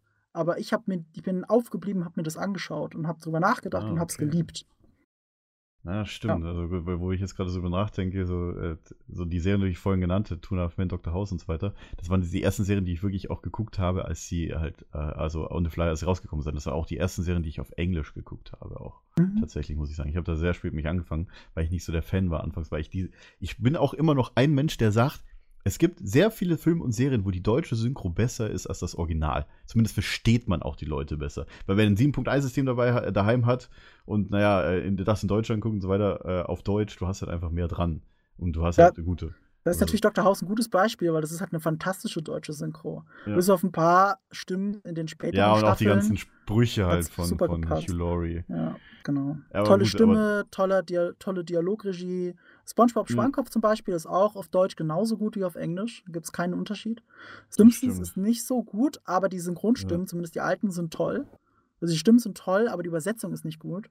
Ähm, ja, Ich muss Manchmal sagen, Dr. halt auch House, nicht. Dr. House war sehr lang bevor, also wirklich auch so, äh, das war, ich glaube, noch vor der Zeit habe ich Dr. House tatsächlich gesehen, als ich Scrubs dann gesehen habe. Und ich muss sagen, Dr. House war sehr lange meine Lieblingsserie. Auch, auch meine Mutter hat dann irgendwann, weil ich äh, äh, immer wirklich geguckt hatte, damals halt noch nicht wirklich äh, äh, so im Internet äh, die Serien immer geguckt habe oder, oder sonst wo, sondern halt immer RTL, ne, jeden Mittwoch oder Dienstag war es lief immer Dr. House. Und Meine Mutter musste ich erst immer überreden und später, äh, als ich dann später äh, immer meine Mutter geguckt habe, die hat immer Dr. House geguckt, die Folgen, die ich ja alle schon kannte. Meine Mutter immer, oh, Dr. House läuft, ich schalte um. Dr. Meine, meine House Mutter war- wurde ein kompletter Dr. House-Fan, tatsächlich. Dr. House Das war, so tatsächlich witzig. eine der ersten qualitativ hochwertigen Serien, die auch im deutschen breiten Publikum gut ankamen. Die meisten Sachen wurden ja versendet auf RTL, spät nachts und so. Aber Ja. Dr. House war, war als Dienstagsprogramm, ich glaube ab 9 Uhr oder so, irre erfolgreich auf RTL. Ja. ja. Und deswegen kam das dann auch so in der breiten Masse an. Hast du eigentlich gewusst, dass Dr. House eine Sherlock Holmes-Serie ist in Wirklichkeit? Ja, so in die Richtung geht's auf jeden Fall. Nee, nee, das ist Sherlock Holmes in Wirklichkeit. Das ist eine Adaption von Sherlock Holmes. Ähm, der wohnt nicht umsonst in der 221 Baker Street. Das habe ich erst kürzlich irgendwo gelesen. ja, Lol, das, stimmt. war- das habe ich, das da habe ich Ähm, nicht die Idee ist von dem Grundkonzept her, dass man eigentlich alle Motive aus Sherlock Holmes nimmt, sie aber veramerikanisiert, also nach New Jersey Und verlegt. auf Krankenhaus. Und auf Krankenhaus. Was ein Ja. leichter Zirkelschluss ist, weil die Figur, auf der Sherlock Holmes basiert, also der historische Sherlock Holmes, den irgendwann äh, Sir Arthur Conan Doyle geschrieben hat, der basiert auf einem Mediziner, auf einem Universitätsprofessor, der dafür bekannt war, den Studenten, also wenn es um Logik ging und so, das denen beizubringen, dass Sachen an den Klamotten, am Körper, dass die, wie viel die verraten können. What Den the fuck, jetzt, jetzt komme ich erst drauf, Alter. Mhm. Wilson Watson, House Ja. Holmes. What the fuck? Phonetische Ähnlichkeit. Yes. Die Namen haben bewusst eine phonetische Ähnlichkeit. Cuddy, Okay. Cuddy als Bösewicht und gleichzeitig Love Interest ist eine Variante von Irene Adler. Also Irene Adler war ja, ja. die Frau, auf diese äh, Agentin, Ja, ja, auf die ähm, Holmes immer abgefahren ist. Gleichzeitig, was man oft vergisst bei Sherlock Holmes, ist ein wesentlicher Punkt in der Geschichte seine Drogenabhängigkeit. Also er ist ja Sherlock stark Holmes. heroinabhängig, was damals zu. Zeiten des ist ersten ja- Romans noch gar nicht verpönt war. Und das greift der Film halt auf, die Heroinsucht oder die Sucht von Sherlock Holmes.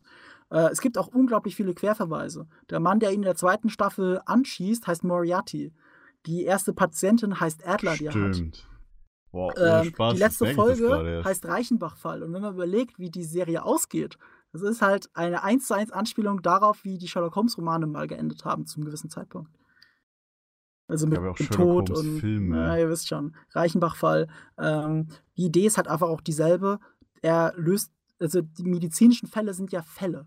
Und er ist auch ein, ähm, ihm geht es ja nicht darum, Menschenleben zu retten, sondern Fälle zu lösen. Holmes wird ja eigentlich in der ursprünglichen Fassung als äh, extremer Soziopath äh, dargestellt, als ein Mensch, der nicht mit Menschen umgehen kann. Der einzige Mensch, mit dem er wirklich umgehen kann, ist Wilson oder Watson. Mhm. Und ähm, genau das wird ihm auch aufgegriffen in der Serie. Er kann nicht mit anderen Menschen umgehen, ihm geht es nur um die Lösung des Falles und er ist unglaublich eitler Typ, der sich selber für schlauer als alle anderen hält. Auch wenn es stimmt. Aber äh, so ist es halt auch bei Holmes. Und in Wirklichkeit ist es eine Sherlock Holmes-Serie. Ist mir nie so aufgefallen tatsächlich, aber jetzt, wo du es sagst. Das habe ich jetzt wenig kürzlich irgendwo Holmes gelesen. Ja. Ich Ganz wusste auch nicht, dass er in dieser Baker Street da war. Ja, ja, z- äh, 221b steht immer in seinem Haus dran und irgendwo in der Folge sieht man da äh, Personalakte oder so von Holmes auch, dass da wirklich Baker Street steht. Er wohnt in der Baker Street. Aber er hat halt die gleiche Hausnummer, 221b. Also, äh, und auch die, der Hang zum Musikspiel zum Beispiel. Es wäre bei Holmes auch vorhanden. Er ist eben Geigenspieler und äh, äh, Ho- Haus- Hauswirt als. Pianist. Ja, Ja. und vor allem Gitarrist auch. Aber beides. Richtig. Ja. Dargestellt. das ist ja auch das Musikinstrument braucht er zum. Runterkommen. Ja. Und das Vikodin auch. Ähm, ja. Die Frage ist aber, warte mal, die. Aber Holmes hatte, kein, hatte, hatte Holmes auch so eine körperliche Beeinträchtigung? Nee, nicht wirklich. Also nicht, dass ich Nee, wüsste ne? zumindest. Das ist so der eigene Teil aber der- Haus. Die körperliche Beeinträchtigung geht ja mit der Drogensucht einher. Ja, stimmt, ist ja, so genau. war, die haben wahrscheinlich einen Grund Einer gesucht, ey, zu tun. wie, wie machen wir den, den Typen mürrisch und böse, ja, wir geben ihm einfach einen abgestorbenen Muskel. Ja, wobei in der Serie auch fehlt. immer wieder gezeigt wird, dass er auch davor schon nicht der netteste Mensch war. Ja, das stimmt. Wurde nur noch mal schlimmer. Ja. Durch die Drogen, definitiv. Aber gut, ja, aber auch die- nach den muss, Drogen ist er nicht so viel besser. muss auch gerade daran denken, dass äh, CSI in Miami zum Beispiel auch eine Serie ist, die wahrscheinlich viele verpönen, aber allein durch The Who, ja. ich glaube, meine Mutter guckt die mittlerweile auch sehr gerne. Weil ich auch sehr viel immer für Horatio Kane und äh, Ja, so- die so. Überstilisierung von Horatio Das- Kane, da kann ich ja, mich das ist auch- lustig machen. Ist auch, kann das auch so diese, diese CSI-Serien sind ja auch so, manchmal sind es ziemlich verpönt auch, auch vor allem auch durch die durch Boah, Horatio ich, Kane ich mag das Brille, alte ja. CSI, mag ich zum Beispiel. Das ist ganz nett. Bis zu einem gewissen Punkt natürlich, dass Ja. alle ausgestiegen sind. Aber äh, bis dahin war es ganz cool. Ich meine, nicht umsonst hat ja Tarantino auch zwei Folgen gemacht. Äh, selber ein Und großer CSI? Fan ist. Welches, welches CSI? Äh, er hat bei CSI Vegas hat er Ah, zwei okay. Folgen gemacht mit so einem äh, lebendig eingegrabenen Typen. Bury It, sag ich dazu nur. Ja, ich habe so ähnlich heißt auch die Folge, aber ich bin mir nicht ganz sicher. Wahrscheinlich, ja. Ich habe sie gesehen, aber ich habe sie wieder aus meinem Gedächtnis gestrichen. Aber man Okay. merkt, dass sie von Tarantino ist. Auch die Trivialdialoge, die da teilweise drin vorkommen. Was sind bei euch Andy und Mikkel so zukunftsmäßig so, außer äh, jetzt Star Wars? Aber äh, wenn ich auch eins sagen darf, Ja. ähm, wenn wir gerade bei Tarantino sind und Serien, eine Lieblingsserie ist übrigens The Newsroom, kann ich auch sehr empfehlen. Auch tolle Serie. Die ist von Aaron Sorkin. Der hat. Geht es äh, um so diesen tolle- Nachrichtensprecher? Ja, genau. Der Okay, ja, hat, hat das äh, so Sachen geschrieben wie, lass mich nicht lügen, äh, eine Frage der Ehre. War das? Hieß er eine Frage der Ehre? Der mit äh, Tom Cruise und Jack Nicholson. Kennt ihr doch ähm, diese Gerichtsverhandlung? Äh, Militärgerichtsverhandlung. Habt ihr nie gesehen? Französischer Film. Ne. Demi Moore. Sie, können- ist- können die Wahrheit doch gar nicht vertragen. Jack Nicholson hat einen Oscar dafür gekriegt. Es war ein Stück von Aaron Sorkin, wo er auch das Drehbuch geschrieben hat. Der hat Moneyball gemacht, der hat geschrieben äh, Jobs, äh, Steve Jobs. Äh, er hat ganz viele tolle Drehbücher geschrieben. Der Mann hat's drauf. Und er hat eben diese Serie äh, geschrieben, vor allem. Und äh, Tarantino guckt angeblich, ungelogen, hat er selber gesagt, dreimal jede Folge. Er guckt sie, wenn sie rauskommt. Er guckt sie äh, nochmal so im Vorbeigehen zu Hause, wenn er zu Hause ist, lässt er sie einfach laufen. Und ein drittes Mal guckt er kurz, bevor die nächste Folge kommt. Und als er gefragt wurde, warum er denn so ein großer Fan ist von Aaron Sorkin und seinem Dings und dieser Serie, hat er gemeint, die Serie ist von den besten Drehbuchschreibern Hollywood. Natürlich liebe ich diese Serie. also Nice. auf jeden Fall Empfehlung. So, Mikkel Andi. Wie gesagt, bei mir Game of Thrones. Das ist, Ja, ja. Also auf, auf was du dich auch freust, auf definitiv auch filmemäßig. Wie sieht's da aus? habe ich nicht so jetzt den Filme. Mein Avatar ich kommt eh ja auch nächstes Jahr raus, ne? Ja, mal gucken. so, f- weiß nicht, filmemäßig habe ich immer nicht so den großen Plan. So, ich sage so irgendwie in drei Monaten muss ich das und das gucken, sondern da lasse Du ich mich guckst- mal relativ kurzfristig überraschen. Auch Trailer dann mäßig oder guckst du dann, schaust du dann immer so die Kinoliste Ich durch? versuche, also ich weiß immer, wenn ein Film kommt, der mich interessiert, zum Beispiel Warcraft oder irgendwie Ja, letztes Jahr war es Star Wars, dann gucke ich so möglichst wenig Trailer, wie es geht. Weil es Hm. gibt ja mittlerweile auch so viele Trailer, die dir einfach die halbe Story spoilern. Ja. Oder auch Figuren. Ich bin ja ein Trailer-Fan, deswegen mache ich ja Trailer-Analysen auf meinem Kanal. Ja, das macht ja auch Sinn. ist teilweise, muss ich zugeben, es ist erschreckend, wie viele richtige Sachen ich aus diesen Trailer-Analysen rausziehe.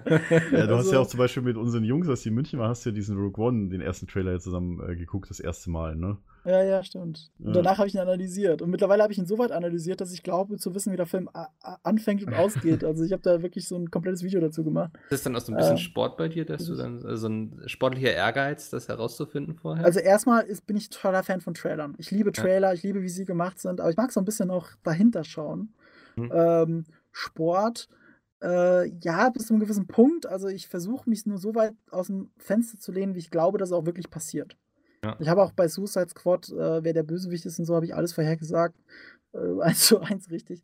Ich habe sogar mal vorhergesagt, wie Episode 7 grob strukturiert ist, die ganze Geschichte. Das hat auch gestimmt. Könnte Nachhinein die Antwort War sagen. voll die Spoiler-Tante wahrscheinlich. Ja. Aber gut, es ist ja Nachdenken. Nachdenken gehört ja. nicht verboten. Und jeder, der eine Trailer-Analyse von mir schaut, weiß, okay, da wird jetzt spekuliert und wenn es passt, dann, wow, hat er recht gehabt und ich habe es Ja. irgendwie geahnt. Mir hat es die Freude an dem Film nicht genommen, aber das muss jeder für sich selber wissen. Würdest du mir denn beipflichten, dass Trailer mittlerweile teilweise viel zu viel Äh, die schlechten Trailer ja, die guten Trailer nicht. Nur wenn du wirklich ganz genau hinschaust, wie bei meinen Trailer-Analysen. Aber schlechte Trailer neigen leider dazu, die Story im Groben zusammenzufassen und nicht genug anzudeuten. Gerade bei Komödien ist das oft der Fall. Ja, ich hatte jetzt Also- letztens war Tier Pets, ich weiß nicht von wem der ist. Aber ich finde, der verrät doch nicht viel. Äh, Ich habe im Kino einen Trailer gesehen, ich weiß nicht welcher das war. Es gibt ja, Ja. mittlerweile auch mal tausend Trailer. Und da hast du schon ganz klar gesehen, so, okay, die Viecher sind eigentlich faul, sind zu Hause, okay, dann wird einer irgendwie geschnappt, kommt Ja. ins Tierheim, dann rotten sie sich zusammen, um ihn zu befreien, sie schaffen es auch irgendwie. Aber, aber da durch muss ich jetzt echt Stadt. dazu sagen, das ist ja so eine ganz grobe Handlungszusammenfassung, Ja, aber da, da dass mich ist das mir, jetzt null spoilert. aber mir ist schon, ich gehe gerne in Filme, ohne wirklich zu wissen, Mhm. was passieren wird. Und wenn ich Ja, schon weiß, okay, sie kommen ins Tierheim, sie werden auch wieder rauskommen, so das ist, allein das ist Du für mich gehst doch schon nicht bei einem. Pets ist doch ein Kinderfilm, oder nicht? Du gehst ja nicht davon aus, dass der für immer wegbleibt am Ende. Also Ja, vor allem- Vor allem, es Also, spoilert dich doch Tote. jetzt nicht, dass du weißt, was, was, was die Idee von dem Film ist, dass ausgebrochene Tiere ein anderes zurückholen wollen. Das ist jetzt. Ja, aber wie, ich sehe, dass sie es schaffen werden, ich sehe, dass sie sich durch die es Stadt ist halt das kämpfen müssen. Fisch zu finden. Das ist jetzt. Nee, aber das ist so, es ist mir, ganz ehrlich, das ist mir schon zu viel verraten. Du gehst also, auch in den Film nicht rein wegen der Story. Also, das mich ärgert zum Beispiel bei Liebesfilmen, das macht man das Mhm. gerne, weil, weil die meisten Liebesfilme sind halt nicht bekannt, aber du willst ja, dass die Leute sich drüber nachdenken, sich das anzuschauen. Also erzählst du die halbe Geschichte schon in zwei Minuten. Ja. Das ist halt saudoofes äh, Stilmittel, mm, aber es passiert halt, du siehst halt wirklich, wie der Film anfängt, die Ausgangssituation, du siehst den Turning Point, du, du siehst den zweiten Plotpoint, wie es dann, auf welches Finale das hinausläuft. Der ganze Film in zwei Minuten. Super schlimm ist auch sowas wie Twilight. Du brauchst Twilight nicht gucken. Es reicht, wenn du die Trailer siehst, die erzählen dir alles. Bis auf das Ende. Aber das Ende ist, muss man nicht brauchst wissen. du auch nicht. Ich will nur damit sagen, es gibt, äh, also wenn jetzt zum Beispiel ein Star Wars Trailer alles verraten würde, also wirklich die ganze Story, dann würde ich sagen, boah, das ist jetzt wirklich. Bei Liebeskomödien finde ich es scheiße, aber wir haben halt kein anderes Stilmittel, um, um jede Komödie an den Mann zu bringen. Äh, und bei sowas wie Pets ist das so grob, dass es mich 0,0 stört, ehrlich gesagt. Weil es ist ja zu erwarten, dass das voll, passiert. Leider. ich habe irgendwie das Gefühl, du kennst jeden Film, Marco. Ey. Oder jeden Trailer, der irgendwie rauskam. Ich mache mir tatsächlich die Mühe, ich versuche alle neueren Trailers zu sehen. Das einzige Problem ist, ich, ich sehe die teilweise echt Monate später, weil ich sie irgendwo auf meiner später Ansehenliste in YouTube äh, gepackt habe und das wirklich irgendwann mal abarbeite und dann manche Trailer so lange an mir vorbeigehen, bis ich die gesehen habe, hat die schon jeder andere gesehen. Das ist das Mhm. Einzige. Aber ich habe es gesehen. Okay. Wir hatten, wir hatten auf der Gamescom, hatten wir auf der Bühne so einen Movie-Quiz gemacht mit, äh, mit den Jungs vom Moviepilot. Da musste ich gegen einen anderen YouTuber, äh, Logo heißt der, das Minecraft-YouTuber, musste ich Trailer Komischer erraten Vogel, machen. Ja. Äh, komischer Vogel, richtig. Nur Und musste- Vogel. Äh, meine ich doch, ja. Und, ähm, aber ein komischer Vogel ist er auch. Äh, wir haben, wir haben äh, Trailer-Analysen, also Trailer-Analysen, wir haben Trailer erraten gemacht. Und ich habe Ja. jeden einzelnen Filmtrailer am ersten Frame erkannt. Das war schon wirklich beängstigend. Waren Allein nur, wenn da Sachen wie Justice steht, äh, irgendwas Präsenz oder was. Nicht ganz, also du, du hast halt, ähm, keine Ahnung, Justice League siehst du am Anfang der Öffnungsszene in der, in der Versammlungshalle oder sowas. Das weist nichts auf Batman und Superman und was weiß ich an. Nichts. Aber ich kannte halt den Trailer in- und auswendig und habe halt den ersten Shot gesehen, wusste sofort, was es ist. Und äh, bei einem Film wusste ich es nicht ganz sofort, das war Dunkirk, Dünkirchen, der neue Christopher Nolan-Film, Okay. weil das war einfach was Generisches, das waren Wellen am Strand. Weißt du nicht sofort, was das ist. Aber der nächste Shot im Trailer war halt äh, äh, bei Christopher Nolan. wusste ich halt sofort. Und äh, ja, das war schon unfair dem Logo gegenüber, aber was soll's. Ja. okay. Weiß ich, kann man bestimmt sich auch noch im Stream angucken, oder? Oder gibt es Äh, ja, tatsächlich. Äh, das gibt's bei äh, den Kollegen von Games.de gibt's das zum Gucken. Games mit Z. Ah ja. Äh, die haben einen YouTube-Kanal, da gibt's auch das hat, Ja, Video. ja. Mhm. Alternativ bei mir auf dem Kanal, Nerdkultur, äh, in so einer Playlist äh, Events und Interviews und sowas. Da sind auch meine Mark Hamill-Interviews dabei und sowas. So. Ja, Andi, komm mal zu dir. Äh, du meinst jetzt den Film, ne? Ähm, ich Ja. ich gehe tatsächlich so filmmäßig auch eher so ein bisschen wie Micke, so. Ich, ich gucke mir jetzt nicht unbedingt an, na, was kommt in vier Jahren im Kino oder so, oder was Aber du wird jetzt angekündigt.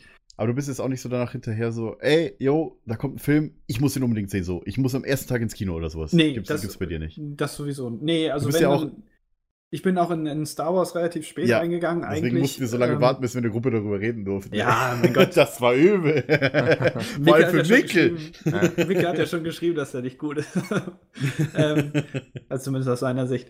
Äh, Ja. Aber äh, ganz ehrlich, also jetzt so Star Wars finde ich halt auch ganz interessant eigentlich, weil es meiner Meinung nach eigentlich ein ganz gutes Kino ist, so auch wenn du jetzt, es gibt ja da wirklich diese kompletten Nerds dann, die sich da alles irgendwie reinziehen Ja. und, und über alles Bescheid wissen und ähm, die, das alles, das finde ich immer sehr äh, Ja. interessant. Ich bin dann, ja genau, ich, ich bin dann nicht so, aber ich kann den trotzdem, äh, habe ich Spaß mit dem Film so und das finde ich halt gut. Ähm, und äh, deswegen finde ich den, da, das freue ich mich auf jeden Fall drauf. Ich, wahrscheinlich werde ich nicht am ersten Tag reingehen, aber äh, wahrscheinlich früher als äh, beim letzten Mal. Aber ich, ich hatte auch tatsächlich, muss ich auch gerade sagen, ich hatte in der, in der Grundschule, beziehungsweise später einen, einen Freund, also kannte ich halt jemanden, der wusste halt zum Beispiel bei Star Wars bei jedem Planeten, welche Spezies drauflegt, wann, welchen Film, welcher Szene, wer, wer dort war und so weiter und so weiter. Der war so ein Freak. Und der war auch später dann noch Herr der Ringe-Freak und alles. Also, solche Leute habe ich auch kennengelernt in meiner, ich sag mal, Lebenslaufbahn, in Anführungszeichen. Fand ich auch schon immer sehr interessant und das hat mich auch, ich muss sagen, der, der, der hat mich so ein bisschen auch geprägt für, für spätere Filme, vor allem, oder Serien auch, so Scrubs-mäßig, wo ich dann auch wirklich immer gesagt habe, ey yo, ich will behind the scenes gucken, ich will extra Stuff gucken und ich will so Geschichten und drum, ich will so Personen mit Geschichten haben und äh, auch so die, die Umgebung und alles. Muss ja für mich irgendwas sein, deswegen war Haus bei mir vielleicht ganz gut, ja. Weil der hat ja wirklich so eine, und das, das, das, das, das äh, flasht mich gerade voll, weil du hast vollkommen recht mit Sherlock Holmes. das ist mir nie so aufgefallen. Und ich habe dort auch wahrscheinlich in die Richtung nicht so viel gelesen gehabt. Oder wahrscheinlich habe ich es mal gelesen gehabt und so ein bisschen so, ja gut, Sherlock Holmes, ja okay, kennt man ja, so nach dem Motto. Aber das äh, habe ich wohl verdrängt. Es ist ja auch was anderes, ob du es mal ja. liest oder ob du darüber nachdenkst und es nicht Ja. so verst verständnismäßig auch reingeimpft wird, dass dir dann die Schuppen von den Augen fallen. Wenn du das nur in so einem Nebensatz liest, das hat James Sherlock Holmes Elemente, dann ist das halt eine Information, die du sofort wieder verlierst. Ja, hat auf jeden Fall was. Gut. Ich meine, wir sind jetzt schon über zwei Stunden. Ja, ja, ich muss auch weiterarbeiten. Ich sitze gerade an der Review zu die glorreichen Sieben und Ja, dem dann Grund, warum ich dann so spät. Warum bist du, bist du doch im Büro? Deswegen heute? Ich bin was? noch im Büro, ich bin hier in der Tonkabine, deswegen Ja, klinge ich so gut. gesagt. ähm, ja, äh, gut. Ich meine, falls ihr noch irgendwelche Fragen oder sowas habt, gerne auch in die Kommentare posten. Ähm, Marco ist bestimmt. könnt, ihr, könnt ihr, wie gesagt, bei Nerdkultur reingucken. Da findet ihr alles. Also die Leute, die von euch, die halt alles zu Filmen, zu Serien und so weiter wissen wollen, auch wa- wa- was Marco und so weiter macht, äh, können gerne vorbeigucken. Ähm, überrascht einen definitiv auch so manche Hintergrundanalyse oder sowas, was Marco halt macht, aber vor allem macht die Trailer. Also wenn Ähm, ihr merkwürdigerweise nicht genug von meinem Gelaber habt, dann gerne auf Ja. meinem Kanal vorbeischauen. Aber ich meine, sowas, deswegen laden wir immer Gäste ein, weil wir das halt schön auch Ja, wir müssen unsere abwechslungsmäßig ist. Inkompetenz irgendwie. Genau. Und, kaschieren. und wir haben dann halt immer, Eine wir haben halt, dachte ich mir einfach, dabei, eine komm, Nase popeln, Steuererklärung machen. Ich genau, weiß gar nicht, wie viele E-Mails ich in der Zeit abkabel. ey, Mikkel, ey. Ihr lacht jetzt zwei- alle. Du hast jetzt zwei Wochen Urlaub, jetzt muss er aufholen, ne? Das sehr auf jeden gut. Fall. Ähm, wie gesagt, ich glaube, das ist auch so ein Thema wirklich, wo man sich jetzt tatsächlich auch noch weitere, weitere Stunden drüber unterhalten Ich könnte. glaube, da könnte man eine ganz eigene Podcast-Reihe zu machen. Können jetzt ganze Podcast- reden, ja. äh, Marco, wir haben jetzt tatsächlich für, für Schulerlebnisse und alles für Schulgeschichten haben wir viereinhalb Stunden Podcast gemacht. Drei Folgen. Das ist kein Witz. Aber Sehr vielleicht, viele haben das vielleicht sollte. Marco auch mal über einen eigenen Podcast nachdenken zu dem Thema. Ganz alleine. Hey, ich schlag's dir vor. Also, Ich, wir, ich glaube, wir ich glaub, setzen du uns würdest- gerne dazu und hören dir zu. Ich glaube, du würdest wirklich zwei Stunden pro Woche würdest du wirklich füllen, so nach dem Ja. Motto. Ja, aber da würde ich mir selber irgendwann eklig vorkommen. Äh, Wahrscheinlich. ich, ich weiß es nicht. Ich, ich bräuchte dafür wohl. Was ist so ein noch- Gegenpart, ich ne? drüber nach. Der mit dir Ja, mithalten Damit ich kann. auch in der Nase popeln darf Ja. und äh, E-Mails abhaken. ja, die Jungs wissen ja, dass ich auch reden kann wie ein Wasserfall. und Monologe gerne mal halte. Sehr gut. Aber schön, dass du da warst, Marco, auf jeden Fall. Das war eine, eine sehr, sehr willkommene, äh, ich sag mal, Unterhaltung auch. Oder auch, äh, wie soll ich das jetzt ausdrücken? Kompetent. Ich- War unglaublich Das interessant. Das war sehr interessant. So, ja, genau, das wollte ich sagen. Wir sind gerade, ja, was, Marco hat mir jetzt irgendwie die ganzen Worte geklaut. Ja. Das ist interessant, sagt man auch, wenn man einen, einen komischen Hundehaufen auf der Straße entdeckt. Hm, interessant.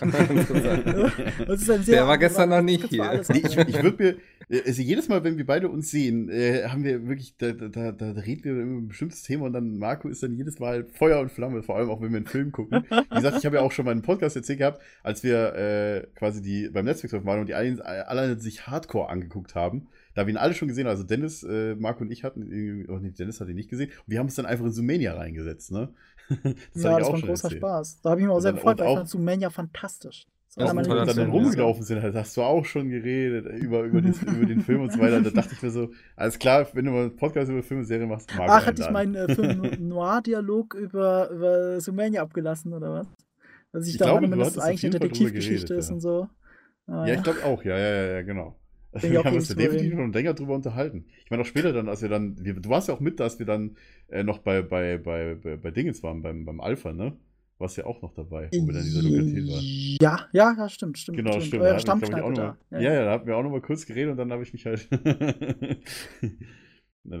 Ja, stimmt, Genau. wir haben viel, viel gequatscht. Wir haben sehr viel Abend. gequatscht, Ich glaube, ja. war erst um 5 Uhr morgens im Bett und am nächsten Tag mussten wir aber schon. Auch als wir beide bei Star Wars waren, das war halt einfach, boah, das war halt einfach eine, eine cool, sehr coole Erfahrung. Vor allem noch mit jemandem rumzulaufen, der, wo man sowieso schon Trivia läuft, sieht und die ganze Zeit liest, ja. Und dann noch jemand, der noch die ganze Zeit anders mit dem Hintergrundwissen kommt. Das war halt übelst interessant, das war übelst cool. Danke, danke schön. Und deswegen da muss habe ich ich sagen, dauernd Marco, wie du auf irgendwelche Knöpfe drückst. Ja, das braucht für mein Video. Ich habe ein Video drüber gemacht, über die Ausstellung. Ja, genau. Ja. Und die fand ich auch super. Das Video habe ich mir danach angeguckt. Aber lass uns ich habe nicht zu sehr in Selbstverliebtheit Ja. reinfallen. Ja, das sorry. verbringe auch gerne darüber. wir gerne noch 10 Minuten Da erzählen, wie kannst du toll es später war. ein Zimmer nehmen. Jetzt können wir auch moderieren. Perfekt.